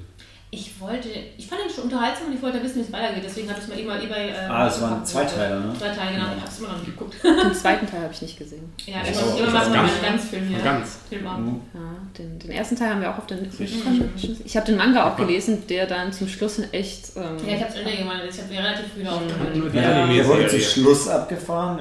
Ja, so ab der Mitte irgendwann, das ging einfach. Der war am Anfang. Also der war Am Anfang, am Anfang war es noch okay, da konnte man der Story, der Handlung noch folgen, aber danach, dann wurde es richtig schlimm. dann wird es Wenn es richtig im schlimm. Universum Sinn macht, aber wenn nicht, dann. Nee, gar nicht. Dann, dann Guter. Punkt. Guter Punkt. Gut. Also nachging, also abschließend vielleicht, willst du noch was sagen? Library Wars. Da spielt nämlich ein äh, Oh. Mitglied der V6-Band mit. Sensor. Oh, ich mag den Manga dazu total gerne. Habe ich auch gesehen. Ich habe den Anime dazu gesehen. Also hier. Ja, diese Band lässt uns wohl nicht mehr los. V6, V6, da spielt nämlich ein. Ja, ja, ja, ja, ist schon, alles mitbekommen, ja. Aber ich schick's Alles ist dabei. verbunden. Ganz war auf der, Everyone's connected in Japan. ey, ganz war auf der Nippon Connection 2011. Wir sind so alt. Du, ich habe Oh. ich hab noch einen anderen einen, einen Einwand später, von wegen wir sind so alt, aber das kommt, wenn ich meinen Film vorstelle. Warst du in Nippon Connection 02? Krass. Also schon tolle. Ja, okay. Ähm, ja. Äh, Empfehlung, glaube ich, durch die Bank, Ja. weg, oder? Ja, Ja, der war super. auf jeden Fall. Der war echt. Cory empfiehlt ihn auch. Finde ich gut. Ja, cool. Ich habe Wir haben sie überzeugt. Bock auf den. Also den würde ich mir gerne mal nachholen, weil ich, äh, ja. Okay. Was man vielleicht nicht uneingeschränkt empfehlen kann, leider ist Dynamite Wolf. Tobi! Sorry Genau. für die Einleitung, aber ich war ein bisschen enttäuscht. Auch wenn er nicht schlecht war. Ja, enttäuscht war, äh, war ich leider auch ein bisschen. Und äh, wo wir es eben schon vom Alter hatten, äh, im Prinzip wird äh, in Dynamo Wolf erstmal äh, ein kleiner Junge eingeführt, um den geht's. Der, der soll an einem Projekt teilnehmen, in dem man beschreibt, was er besonders gut kann. Und er kann halt nichts besonders gut. Oder er hat es noch nicht gefunden. Er hat es noch nicht gefunden, um es ein bisschen positiver zu formulieren. Weil ähm, zufällig äh, treffen, äh, treffen er und seine Freunde, oder sehen er und seine Freunde dann so einen alten, äh, äh einen, einen, älteren Herrn, der sich, äh, der sich am Strand von einem, oder an einem äh, Flussufer so eine Matte ausgelegt hat und mit einer Gummipuppe ringt. Wir wissen, ja, in Japan ist das ja, halt so. normal. Aber er geht dann er geht halt mal hin, ähm, weil vorher hat er, glaube ich, ein ähm, irgendwann das Abschlussmatch oder was von dem Wrestler Dynamite Wolf gesehen. Und ähm, eine Zeit lang war japanisches Wrestling da, glaube ich, auch relativ groß. Und äh, er hat halt gesagt, okay, das, das will ich machen. Der hat mich beeindruckt. Und das, äh, er sieht, ja, diese, ich, ich glaube, er sieht an einer Szene, dass dieser alte, ähm, ältere Herr, der diese Dynamite äh, Wolf-Maske hat. Und das, so, Was ist denn die Dynamite so, Wolf-Maske? Ja, das von den von Wrestler. Libre Wrestling-Maske. Ah. Das, das muss man dazu sagen. Eltern wünscht. Da ist ein Typ, der mit einer Gummipuppe so auf der Straße kämpft und so eine Latexmaske dabei hat. Ein hauteng ähm, wrestling Mehr im normalen Outfit. Ja gut, äh, auf der Bühne hat er glaube ich schon ein relativ enges Outfit getragen, aber ja, wie gesagt, er hat, äh, der kleine Junge hat ja nur dieses Match gesehen und äh, war Feuer und Flamme und wollte es dann auch lernen und äh, dann gesagt, okay, wenn das mein, äh, mein Held Dynamite Wolf ist, dann spreche ich ihm jetzt an und sage ihm, bitte bring mir das bei. Oder ich sage allen, dass du Dynamite Wolf bist, weil das ist ja für alle, die sich im Wrestling jetzt überhaupt nicht auskennen, dieses äh, Mucho Libre äh, Art, das ist eigentlich äh, mexikanisches Wrestling. Mhm. Und äh, denen ist es ganz wichtig, dass sie halt ihre Maske aufbehalten, dass ihre wahre Identität nicht enthüllt wird. Das ist dann eine unheimliche Schande und du kannst eigentlich nie wieder antreten, wenn du deine Maske abziehst oder wenn die dir geklaut wird oder also im Prinzip während des Matches runtergerissen wird. Eine sehr große Demütigung was zu Japan dann wieder passt von dem Gesichtsverlust. Und ähm, ja gut, der, äh, der ältere Herr willigt dann ein, äh, ihm das so ein bisschen so beizubringen. Dann geht es noch ein bisschen auf die Backstory von, äh, von ihm ein und äh, dass, da nicht, äh, dass da noch ein bisschen was im Argen liegt. Und äh, ja, im Prinzip das ist so die Prämisse des Films. Ja, dazu muss man sagen, der Regisseur Natsu Hashimoto ähm, Moment, das habe ich falsch geschrieben. Mhm. Da steht ja Kohei Taniguchi. Was habe ich denn? naja, hm, Kohei Taniguchi. Ja, aber das ist äh, Copy-Paste-Fehler von mir wahrscheinlich. Ähm, war anwesend, hat ein Dynamite Wolf-Kostüm angehabt.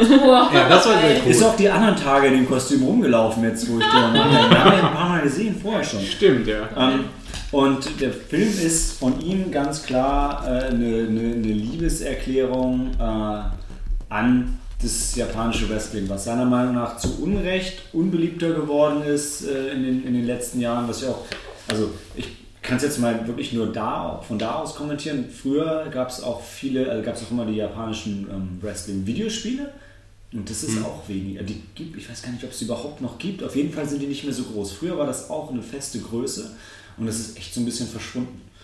Ja, wobei mittlerweile, es gibt ja, äh, es gibt glaube ich eine Handvoll Wrestler, die sogar aus Japan äh, in die äh, WWE gekommen sind, die große amerikanische mhm. Wrestling Association oder eine der, drei, der drei großen.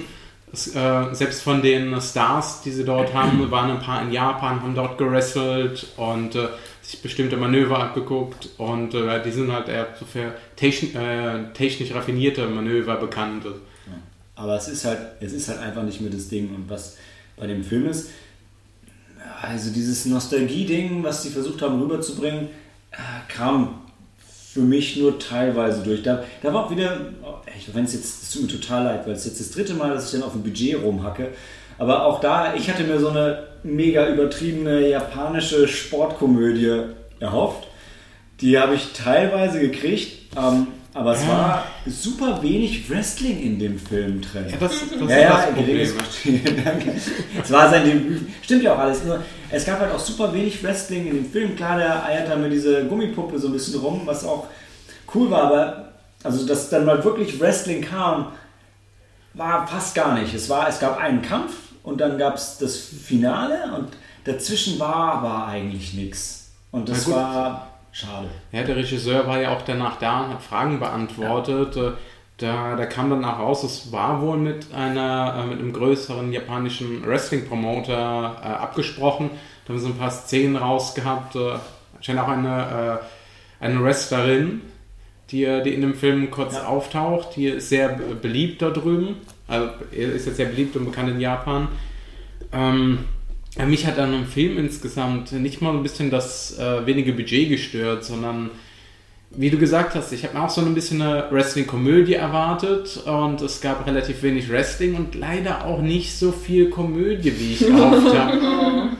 Also selbst der, selbst der Regisseur hat, äh, hat gesagt, ja, schade, also ich habe so ein bisschen gehofft, dass, dass er mehr lacht, aber naja, ich bin ja leidenschaftlich, ich, das, ich nehme das als Auftrag für mich wieder mit nach Japan. Das war echt Und das war für einen Japaner auch gerade wieder ziemlich hart. Der Regisseur war, war, der war super sympathisch, aber der Film hat halt trotzdem nicht so gezündet. Und es war, ich habe vorher schon Angst gehabt, weil ich finde immer, wenn bei der Nippon Connection hinterher diese Q&A, es sind ja keine Panels, aber so diese Q&A-Sessions sind, ich finde die immer schwierig, weil die Leute aus dem Publikum äh, stellen immer komische Fragen, wenn sie dann anfangen, Fragen zu stellen.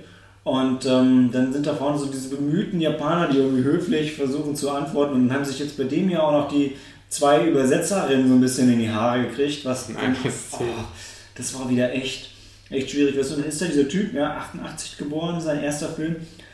Und dann fangen die halt an, über äh, die Rezession in Japan zu sprechen und ihm so Fragen zu stellen, aber das in seinem Film auch irgendwie dargestellt hat. Und denkst so, nee, nee, hat er nicht. Und der ist ja jetzt auch nicht der Cultural Ambassador of Japan. Also klar denken sich so, gerade das sind ja, sind ja viele Arthouse-Regisseure dabei, die sich viel denken und viele Botschaften da drin ähm, platzieren. Aber bei diesen Panels werden so oft so allgemeine Fragen zur japanischen Gesellschaft und Kultur gestellt, wo ich denke, wir sind jetzt hier, um über diesen Film zu reden. Okay, wenn ihr das da rein interpretiert, schön, dann könnt ihr diese Frage stellen. Aber stellt den bitte nicht einfach so global galaktische Fragen zu Japan, nur weil die jetzt da sind.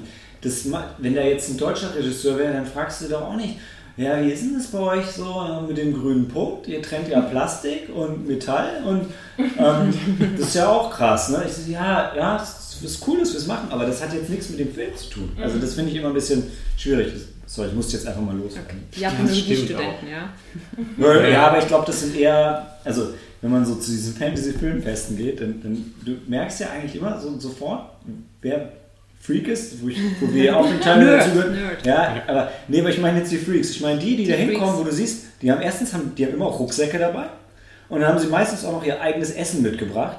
Okay. Weil sie direkt planen, sitzen zu bleiben und nicht aufzustehen und Film zu filmen. Und dann, ja, ich, ich freue mich, dass diese Leute da sind. Ich finde es auch cool. Ich freue mich immer, die zu sehen, weil immer, wenn ich die sehe, denke ich, weiß ich, ja, hier ist ein richtiges Filmfestival. Aber die, das sind auch die Leute, die dann manchmal so schwierige, schwierige, schwierige Fragen stellen. Und ich denke, ja, Leute, nee, lass, lass doch mal jetzt hier. Die dann so ins Detail gehen, äh, wie du sagst, von Sachen, die, äh, teilweise von filmunabhängigen Themen. Und wenn sie, wenn sie dann mal bei, gerade bei großen Produktionen oder bei größeren Filmen ins Detail gehen, dann in, in so mikro, äh, mikroskopische Details da aufdecken, das, das kann kein Mensch, oder kann, kann auch der Regisseur nicht mehr wissen. Ja. Oder manchmal steckt halt auch nichts dahinter. Manchmal äh, ist ein Basset Terrier einfach nur dabei, weil der Regisseur Basset Terrier toll findet. Also das ist Ja. Also insgesamt so empfehlungsmäßig, äh, leider äh, kann ich keine Empfehlungen dafür geben. Also man so gern mit dem Regisseur. Ja. Also eine Freundin von mir hat den. Film auch gesehen. Sie meinte, der war ganz gut. Aber sie war auch begeistert vom Regisseur. sie hat mir nämlich auch gezeigt. das. Ich war nämlich danach, also ich war danach, habe ich, hab ich Ja, mich mit ihr getroffen. getroffen, Genau, genau. ja. Und dann habe ich mich mit ihr getroffen. Dann, hat, dann saß der Regisseur draußen mit, mit noch zwei von, ich weiß nicht, von seinen Leuten. Ja, bestimmt war diese. Übersetzerin dabei. Nee, das Obwohl, waren nicht? drei Männer. Ah, okay.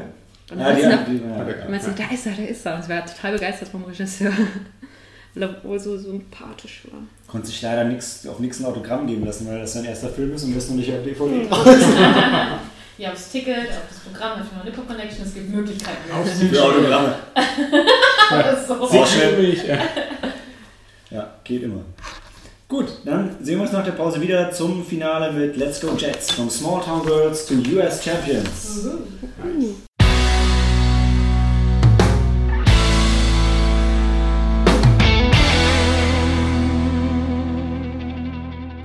Dann willkommen zum Finale. Let's Go Jets from Small Town Girls to US Champions oder Chiai dan Joshi ga Chiai Densu de Senbai Seiha Shichata Honto no Hanashi. Ähm, Anwärter für den längsten Titel überhaupt. Ein großartiger Film. Ähm, Spoilerwarnung. ist, ähm, wie man sich schon denkt, ja, es ist ein Cheerleading-Film. Ähm, es, geht um eine Schülerin, die neu äh, jetzt an der ist die High School, Das ist ja, das Äquivalent zur High School, ähm, ähm, startet und sich in den, wie wir dann herausfinden, Cheer, Cheer Dancing Club ähm, einschreibt, um ihren ähm, Schwarm oder wie sie denkt, ihren Freund anzufeuern im, im Fußballspiel. Und weil die Mädels aus dem Cheer Dancing Club irgendwie ganz cool aussehen, denkt sie, boah, das ist total toll und überzeugt auch ihre beiden Freundinnen da mitzumachen. Und ähm, dann gibt es die erste, erste Runde im Club. Clubs muss man dazu sagen, das ist so ein Wie Ding, AG. genau, ist wie eine Ja. AG, nur ist ein wesentlich engerer Bond in Japan. Also Ja. das ist dann schon so deine Crew, mit denen du halt super viel Zeit verbringst. Eigentlich jeden Tag nach der Schule gehst du hin, trainierst, was auch immer du da machst, was es jetzt auch ist. Amerikanisch, oder? Ja, wobei es weiter gefasst ist, weil du kannst halt Sachen machen wie Wandern, wie Teezeremonie, wie Fußball, wie, wie Cheerdancing, aber also Nicht Cheerleading. ja, genau. Das das ist, was sie, was sie, was sie und auch ähm, wir gelernt haben, Tobi und ich waren in dem Film, äh, war, Cheer Dancing ist ohne die Akrobatik und auch ohne ein Sportteam anzufeuern, sondern du machst einfach nur deine Show. Und da gibt es drei Kategorien, die ich jetzt wahrscheinlich nicht mehr War es nicht vier? Waren es vier? Ich meine, es waren drei. Es war kann's jetzt auch nicht rhythmisch, dann Jazz und dann noch so eine Art Rock-Ding. Ich meine, es waren immer drei, die sie gemacht haben. Also immer drei so Choreografien oder es auch vier Choreografien, die man, die man, die man vorführen muss. Und ähm, der Leiter davon, die, wie haben sie sie genannt? Ah, äh, Jigoku Sensei. Genau. Dieser äh, also was äh, Jigoku ist übersetzt für Hölle. Genau, die, die, die Höllenlehrerin, die das Ganze mit, mit wesentlich mehr Elan noch antreibt, als sogar in, in Japan üblich ist. Und deren Ziel, die kommen aus einem Kaff. Und ihr Ziel ist halt bei dem, quasi bei dem größten Cheer-Dancing-Wettbewerb in den USA zu gewinnen. Und es basiert auf einer wahren Begebenheit. Deshalb auch, ja, natürlich schaffen sie es am Ende. Und es geht halt um ihren Weg dahin, wie sie mit den anderen Mädels zusammenkommt. Und es, geht, es ist ein wunderschöner, wunderschöner Feel-Good-Movie. Also ihre zwei ursprünglichen Freundinnen droppen relativ schnell aus, aber sie gewinnt halt neue Freunde da drin. Die eine, die schon Cheer-Dancing kann und einfach total gut ist. Dann gibt es die, die, die, die Ghetto-Frau, die bisher eigentlich so alles alleine gemacht hat. Und, und sie, und das Einzige, was sie toll kann, ist Ausstrahlung. Sie wird dann so das Herz von Lächeln. Lächeln, sagen sie im Film, ja, ja. Und, dann gibt es noch die, die klassische Ballerina, die aber so zickig ist, dass sie irgendwann rausgeht. ähm, obwohl man am Anfang denkt, dass, irgendwann gibt es so diese Szene, wo sie dann alle wieder zusammentreiben. Man denkt, jetzt holen sie die auch dazu, aber bei der schaffen sie es nicht. Und wir folgen ihr dann auf ihrem Weg dahin mit allen Höhen und Tiefen und Montagen, die man sich für so einen Sportfilm wünschen würde. Und es macht, ähm, es macht unglaublich, also mir hat es unglaublich viel Spaß gemacht. Mir hat es ebenfalls unglaublich viel Spaß gemacht. Vor allem es war auch schön, dass äh, äh, am Anfang die äh, Hikari, was übrigens äh, so viel wie Licht heißt auf, äh, auf Deutsch, die, äh, die wird dann direkt am Anfang von dieser, äh, von der Trainerin im Prinzip äh, nicht, nicht richtig fertig gemacht, aber sie sagt im Prinzip, ja, du kannst eigentlich nichts. Dann im, im Endeffekt halt nichts außer lächeln, Leute überzeugen, ähm, hält dann, sie hält dann auch so ein bisschen das ganze Team zusammen oder versucht den Leuten zu helfen. Wie du gesagt hast, gerade diese äh, Ghetto-Tänzerin, die äh, sehr gut äh, diesen Hip-Hop-Stil kann. Warte, und eine von den Hauptfiguren ist noch die Dicke. Stimmt, was total ja. wichtig ist, weil die ist dick und die kann trotzdem toll tanzen.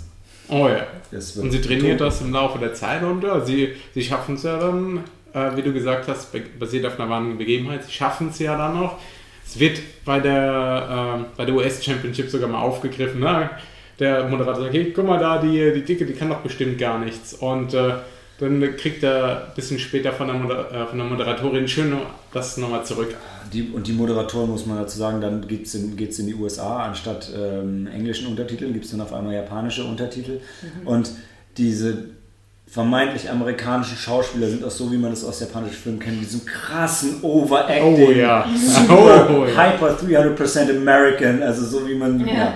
wenn man das schon mal in einem japanischen Film gesehen hat, kennt man das. Das sind amerikanischer als Amerikaner. Richtig dieses Klischee erfüllen sie 110 Prozent. Das Gefühl, die Japaner schlagen da voll zurück für, für alle Japaner, die in amerikanischen Filmen mitspielen. ne? Aber da es weniger japanische Filme gibt, potenzieren sie das Ganze nochmal. Es ist äh, immer sehr schön mit anzusehen. Ja. Genau. Wie gesagt, bei der Story fand ich es auch schön, dass sie, äh, sie wie gesagt, sie, sie bringt das Thema auch am Anfang erst so zusammen, weil die haben noch gar kein Gruppengefühl richtig. Äh, es gibt ja auch dann noch die, die eine äh, Cheerdancerin, die total äh, überhyped ist, äh, als hätte sie irgendwas, irgendwas genommen, zu viel Traubenzucker, sag ich mal. Und äh, dem, also formt dann dieses Team eigentlich so von, von innen heraus. Das, was, was die Trainerin nicht so richtig hinbekommt, äh, mit ihrer doch sehr harten Art. Und äh, er bringt dann die, äh, die, Hip äh, die Hip-Hopperin dazu, mehr zu lächeln, ein bisschen aus sich rauszugehen. Äh, Weil Hip-Hopper nicht lachen. ja, genau, das sind Gangster. Ach so. Weißt du. Ja, das ist, also es ist auch, auch ein bisschen wieder so, so dieses japanische Highschool-Ding wird auch ein bisschen ähm, thematisiert. Der Alltag von den Mädchen wird ein bisschen thematisiert, wenn auch wirklich mehr am Rande so ein bisschen Love Stories dabei, so viel typisch Japanisches von der Hauptdarstellerin wird noch ein bisschen Drama mit reingebracht, weil ihre, ihre Mutter ist gestorben und sie wird halt von dem Vater großgezogen. Und ihr, ihr Vater ist natürlich Baseballspieler und ihre Mutter war Cheer-Dancerin, wie dann rauskommt, dass, naja, okay, das hätte es jetzt nicht gebraucht, aber trotzdem schön. Also, ja, man, es ist einfach, also der Inbegriff wirklich des, des Feel-Good-Movies, um das nochmal nochmal zu stressen an der Stelle. Hast du schön gesagt, ja. ja also, und das stand, tatsächlich stand es, glaube ich, auch sogar so im, im Nippon Connection Programm. Kommt also nicht von mir, nee, aber das war, das war der letzte Film, den wir gesehen haben und ähm, um vielleicht an der Stelle auch nochmal eine Lanze zu brechen für das Malsehen-Kino, wo, wo der lief, weil wir waren in der Wiederholung. Fantastisches kleines Programmkino mit alten Kinosesseln, einem schönen Café vorne dran.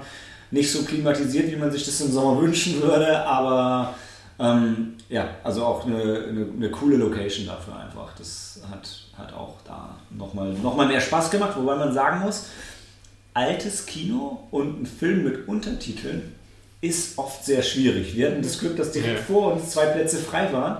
Aber mhm. wenn du dann nur jemanden vor dir hast, der auch nur 1,80 groß ist und vielleicht, wenn er noch so eine Krusty der Clown Frisur hat oder so, ist es halt ganz schnell vorbei mit dem Verständnis. Oh ja, ich meine, das ist dir Abstufung der einzelnen Sitzreihen ist suboptimal. Mhm. Das hatten wir ja auch gemerkt bei, bei I Am Hero. Da waren wir auch mal sehen Kino. Da saßen wir aber ganz vorne. Ja, da saßen wir ganz vorne. In die Sitze gedrückt von der Action. Stimmt. Okay, noch eine Frage. Ist er besser als hier Girls United? Das ist der amerikanische Cheerleading-Film. Nee. Mit Kirsten Dunst. Oh, ich mag Kirsten Dunst. ich mag den Film. Ja, ja ich auch. Ja. Wie alt, wie alt ist denn der? Hm, 2000. Lass mal einen TV checken. Nur weil Kirsten Dunst ist ja jetzt auch schon, ist ja jetzt nicht mehr die jüngste. In Hidden Fingers zuletzt, aber da war sie vielleicht auch ein bisschen auf alt gemacht, da läuft sie schon. Anfang der. Ähm, 2000. Da kommt sie nämlich auch 2000, an. genau. 2000. Aha. Oh. 17 Das war, nicht, das war nicht, warum wir alt sind, aber. Nee, also was meinst du meinten ja, nee, Also warst du fünf, als du den gesehen hast. Genau, genau. Ja. Fand ich ihn so toll. Ja. Das der war aber echt lustig. Wollte ich auch schieben. ähm, ich glaube, also Let's Go Jets ist auch einer der Filme, der auf jeden Fall ähm, noch einen westlichen Release kriegt. Also ich hatte den auf, auf IMDb, weil zumindest für die USA auch mit einem amerikanischen Plakat schon, schon angekündigt. Das Gut. heißt, wenn ihr, wenn ihr die Chance habt und Bock drauf habt, ey, guckt euch den Film an. Das ist, ist eine schöne Sache. Ja, also es, ist, es hebt auch wirklich einfach die Laune. Selbst wenn es euch mal schlecht geht, ihr geht in den Film rein und äh, kommt ein bisschen glücklicher wieder raus. Oh. Ja. Mhm, wollen wir damit in die Abschlussdiskussion mhm. zur Nippon Connection gehen? Würde ich sagen, ja. Mhm. Ich habe jetzt nichts mehr zu sagen. Ich glaube, Cori, du wolltest noch kurz sagen, du hast noch einen Film gesehen, den wir alle nicht gesehen haben. Genau. Ähm, ich habe Boku no Ojisa, also, oder mein, äh, mein Onkel gesehen. Es war auch eine nette, kleine Komödie ähm, über einen Grundschüler, Yukio heißt der, der einen schönen Auftrag kriegt, über äh, ein Familienmitglied ein, ein kleines Essay zu schreiben. Da überlegt sich, soll über den Vater schreiben? Nee, ist langweilig, ein typischer äh, Salaryman. Soll ich über die Mutter schreiben? Nee, ist Hausfrau. Schwester geht nicht, weil sie ist noch zu jung. Und dann in dem Moment taucht dann der Onkel im Zimmer auf und ähm, der fragt dann den Yukio, seinen Neffen, ja, hast du das neueste Manga gekauft? Und er so, nee, warum? Ich, ich darf jetzt nicht mehr kaufen, meine Mama es verboten. Und dann hält so, also das, was ich an dem Film mochte, der hat so ein bisschen Humor wie aus dem Manga eigentlich. Manchmal Komm ein bisschen. soll ich Der hat so einen Humor wie ein Manga. Du merkst halt, wie der Onkel dann von der Anfang dann ein bisschen so, hm, einen Moment innehält und dann immer sofort, Yukio, ich bin ein moderner Philosoph. Und moderne Philosophen brauchen ihre, ihr, ihr Material, und diese Manga, das ist wie das Spiel, die moderne Kultur da wieder. Und ich muss es lesen und ähm, du merkst halt mit der Zeit, das ist einer, der sich durch die Familie füttert, der so halbtag, paartagmäßig äh, Philosophie an der Universität äh, lehrt, ähm, zitiert dann immer gerne Kant, echt ist gut. und ähm, wie gesagt, der ist der, der, der frisst sich durch die Familie, der macht nichts, liest die ganze Zeit nur daheim Manga und sowas und irgendwann will die Familie den auch loswerden und dann ähm, sendet die Mutter des Hauses ihre ähm, resolute Schwester nach, die ihn dann verkuppeln soll und dann lernt er eine hübsche, absolut liebenswerte ähm, amerikanisch-Japanerin kennenlernen. Äh, kennen. Sie lebt in Hawaii und ähm, verliebt sich und äh, tut dann alles Mögliche, aber nicht den einfachsten Weg quasi, um sie äh, wiederzusehen. Und das äh, ist auch eine sehr liebenswerte Komödie. Ähm, einfach mit diesem trottligen ähm, Onkel, den absolut liebenswerten ähm, jungen äh, Schauspieler, diesen Yuki, der war ganz großartig. Der hat sich ganz schön ins Herz ge äh, geschlossen. War einfach absolut auch sehr süß. Kann ich auch gerne empfehlen. So ein bisschen albern im Humor, aber ähm, einfach auch ein sehr hübscher Film von zwischendurch. Cool. Ah, genau, was ich noch wo ich nicht denken musste, der Hauptdarsteller eben von diesem, den Onkel, der darstellt. Ähm, Sie hat auf mich gezeigt. Genau, den der Schauspieler ist Ryuhei Matsuda. Und äh, den haben wir schon einmal gesehen und zwar vor elf Jahren, äh, zehn oder elf Jahren, äh, bei Nightmare Detectives. Kannst du dich noch vage erinnern? Das war der erste Film, den ich auf der Nippon Connection gesehen habe. Mhm. Ich weiß noch, dass ich wir in, äh, in der Gruppe damals gesehen haben und das ist auch der Hauptdarsteller davon gewesen. Oh je. Da waren wir mit unserer Japanisch-Dozentin zusammen. Ja, stimmt, ja, stimmt. Ja, ja, genau. Ja, ich, ich meine, ich kann groß die Gruppe war, genau. Ja, der Film war nicht so... Ich fand ihn, ja. er, war, er war nicht schlecht, okay, ja. aber... Ich mochte die Atmosphäre. Ja, die war gut. Ja. Die war, aber ich, ich, ich so, boah, jetzt kommt so The Ring und das, Das kam war- halt irgendwie nicht. Genau, Nicht so das ganz, war ja. nicht. Aber ja, da war, das war, glaube ich, das war der erste Tag, wo ich in, in Frankfurt war. Ah, siehst Kann du? sein, ja. 10, 11 Jahre. Ja, Nippon- und Nippon Helena war 13. Erste. Ich war Ja, also ähm, insgesamt Nippon Connection war wieder großartig, auch wenn jetzt, Ja. ähm, also ich fand mehrere von den Filmen gut, das habe ich keiner absolut umgehauen. Es war, ich bin bei keinem Film so, okay, ich brauche die, ich brauch die Blu-ray, das ist ein absolutes Muss, aber es war wieder spannend, interessant, überraschend. Wir haben wie immer zu viel Bier getrunken. Äh, Sehr lecker. Ja. ja, Oh, wir ja. waren auf einer interessanten Live-Vorstellung noch am Samstag. Ah, ja. experimentelle Video Musik, viel. Geschrei. Ja, das war ja immer, immer spannend. Also ich, ich möchte für die Nippon Connection einfach nochmal eine Lanze brechen und ihr wolltet alle nochmal sagen, was so eure Lieblingsfilme der Nippon Connection waren, glaube ich. Also in den letzten Jahren auch. Ja, insgesamt. Ähm, da fallen mir eigentlich zwei Filme ein, die haben eine gewisse Ähnlichkeit in ihrer Absurdität. Das wäre eben Aito Makoto, den wir vorhin kurz erwähnt hatten, oder Love and Peace. Das sind die, die Filme, wo ich einfach, wenn, wenn ich das Glück habe, die bei der Nippon Connection zu sehen, dann das bleibt mir einfach hängen. Das, das sind beides Filme, die auch ein bisschen musikalisch waren. Der eine sogar noch mehr, Aito Makoto eben von Takashi Miike. Äh, die absolut hilarious sind, die absolut, du weißt, du denkst dir, du, der ganze Kinosaal lacht und teilweise habe ich dann echt damals aber auch Tränen gelacht und ähm, das sind für mich die ultimativen Feel-Good-Movies gewesen, die an ich echt gerne zurückdenke. Ja, Die, die Melodien genauso. immer noch ein bisschen Ja. schnellere. Den Soundtrack, den haben wir. Ich weiß doch gerade, ich hatte, ich weiß, ich hatte vor ein paar Jahren so ein ah, ich weiß, ich kriege den Namen nicht mehr zusammen, irgendwie Killer Baseball oder so gesehen, wo es darum ging, dass ein paar Typen von so Außerirdischen dann um ihr Leben spielen müssen bei Baseball und dann so gegen so Baseball-Mutanten antreten. So ein, so, da ist so ein Typ, der mit zehn Baseball, von zehn Baseballschlägern durchbohrt ist und dann halt auf das Diamond geht, um, um, um uns schlagen. War so großartig, ich komme nicht mehr drauf, wie der Film hieß. Also, Das ist ja passend. Es gibt ja auch für alle großen, oder für die meisten großen Anime immer so ein Baseball-Special, ein Mhm. Tennis, Fußball oder irgendwelche Specials, wo sie dann einen Teamsport antreten. Also Baseball ist auch sehr groß in Japan. Ja, Ja. stimmt ja. Yakyu, so wir haben ein eigenes japanisches Wort dafür. das japanische Baseball ist, wo die amerikanischen Baseballspieler hingehen, wenn sie es nicht mehr richtig drauf haben. Stimmt. Ist ein bisschen gemein, aber ist so. Ja. So wie deutsche. Fußball. Oh Gott, jetzt reden wir über Sport ernsthaft. Okay, ich glaube, dann ist es Zeit, äh, den, zum, zum Abschluss zu kommen, wenn wir anfangen, über Sport zu reden. Genau, aber Nippon Connection, beide Daumen hoch. Ja. Unser Ja. Butler ist auch schon reingekommen, um die Überleitung zu machen, weil die, wie. Jetzt ist ja jetzt schon Tradition, dass wir einen Film schauen nach der Podcast-Aufnahme und heute ist es die Nicolas Cage Filmnacht. Wir wissen noch nicht, oder drei von uns wissen noch nicht, was kommt und sind sehr gespannt. Ähm, die nächste Ausgabe von Sneaky Monday, die veröffentlichen, wird aber wieder eine reguläre Episode sein, weil wir wollen jetzt nicht euch mit Bonus-Episoden. Ähm, Vollballern. mhm, danke für das, für das schönere Wort, als dass es sich im Kopf hatte. ja, von daher heißt es ähm, für uns und für euch jetzt Handy aus und Film ab.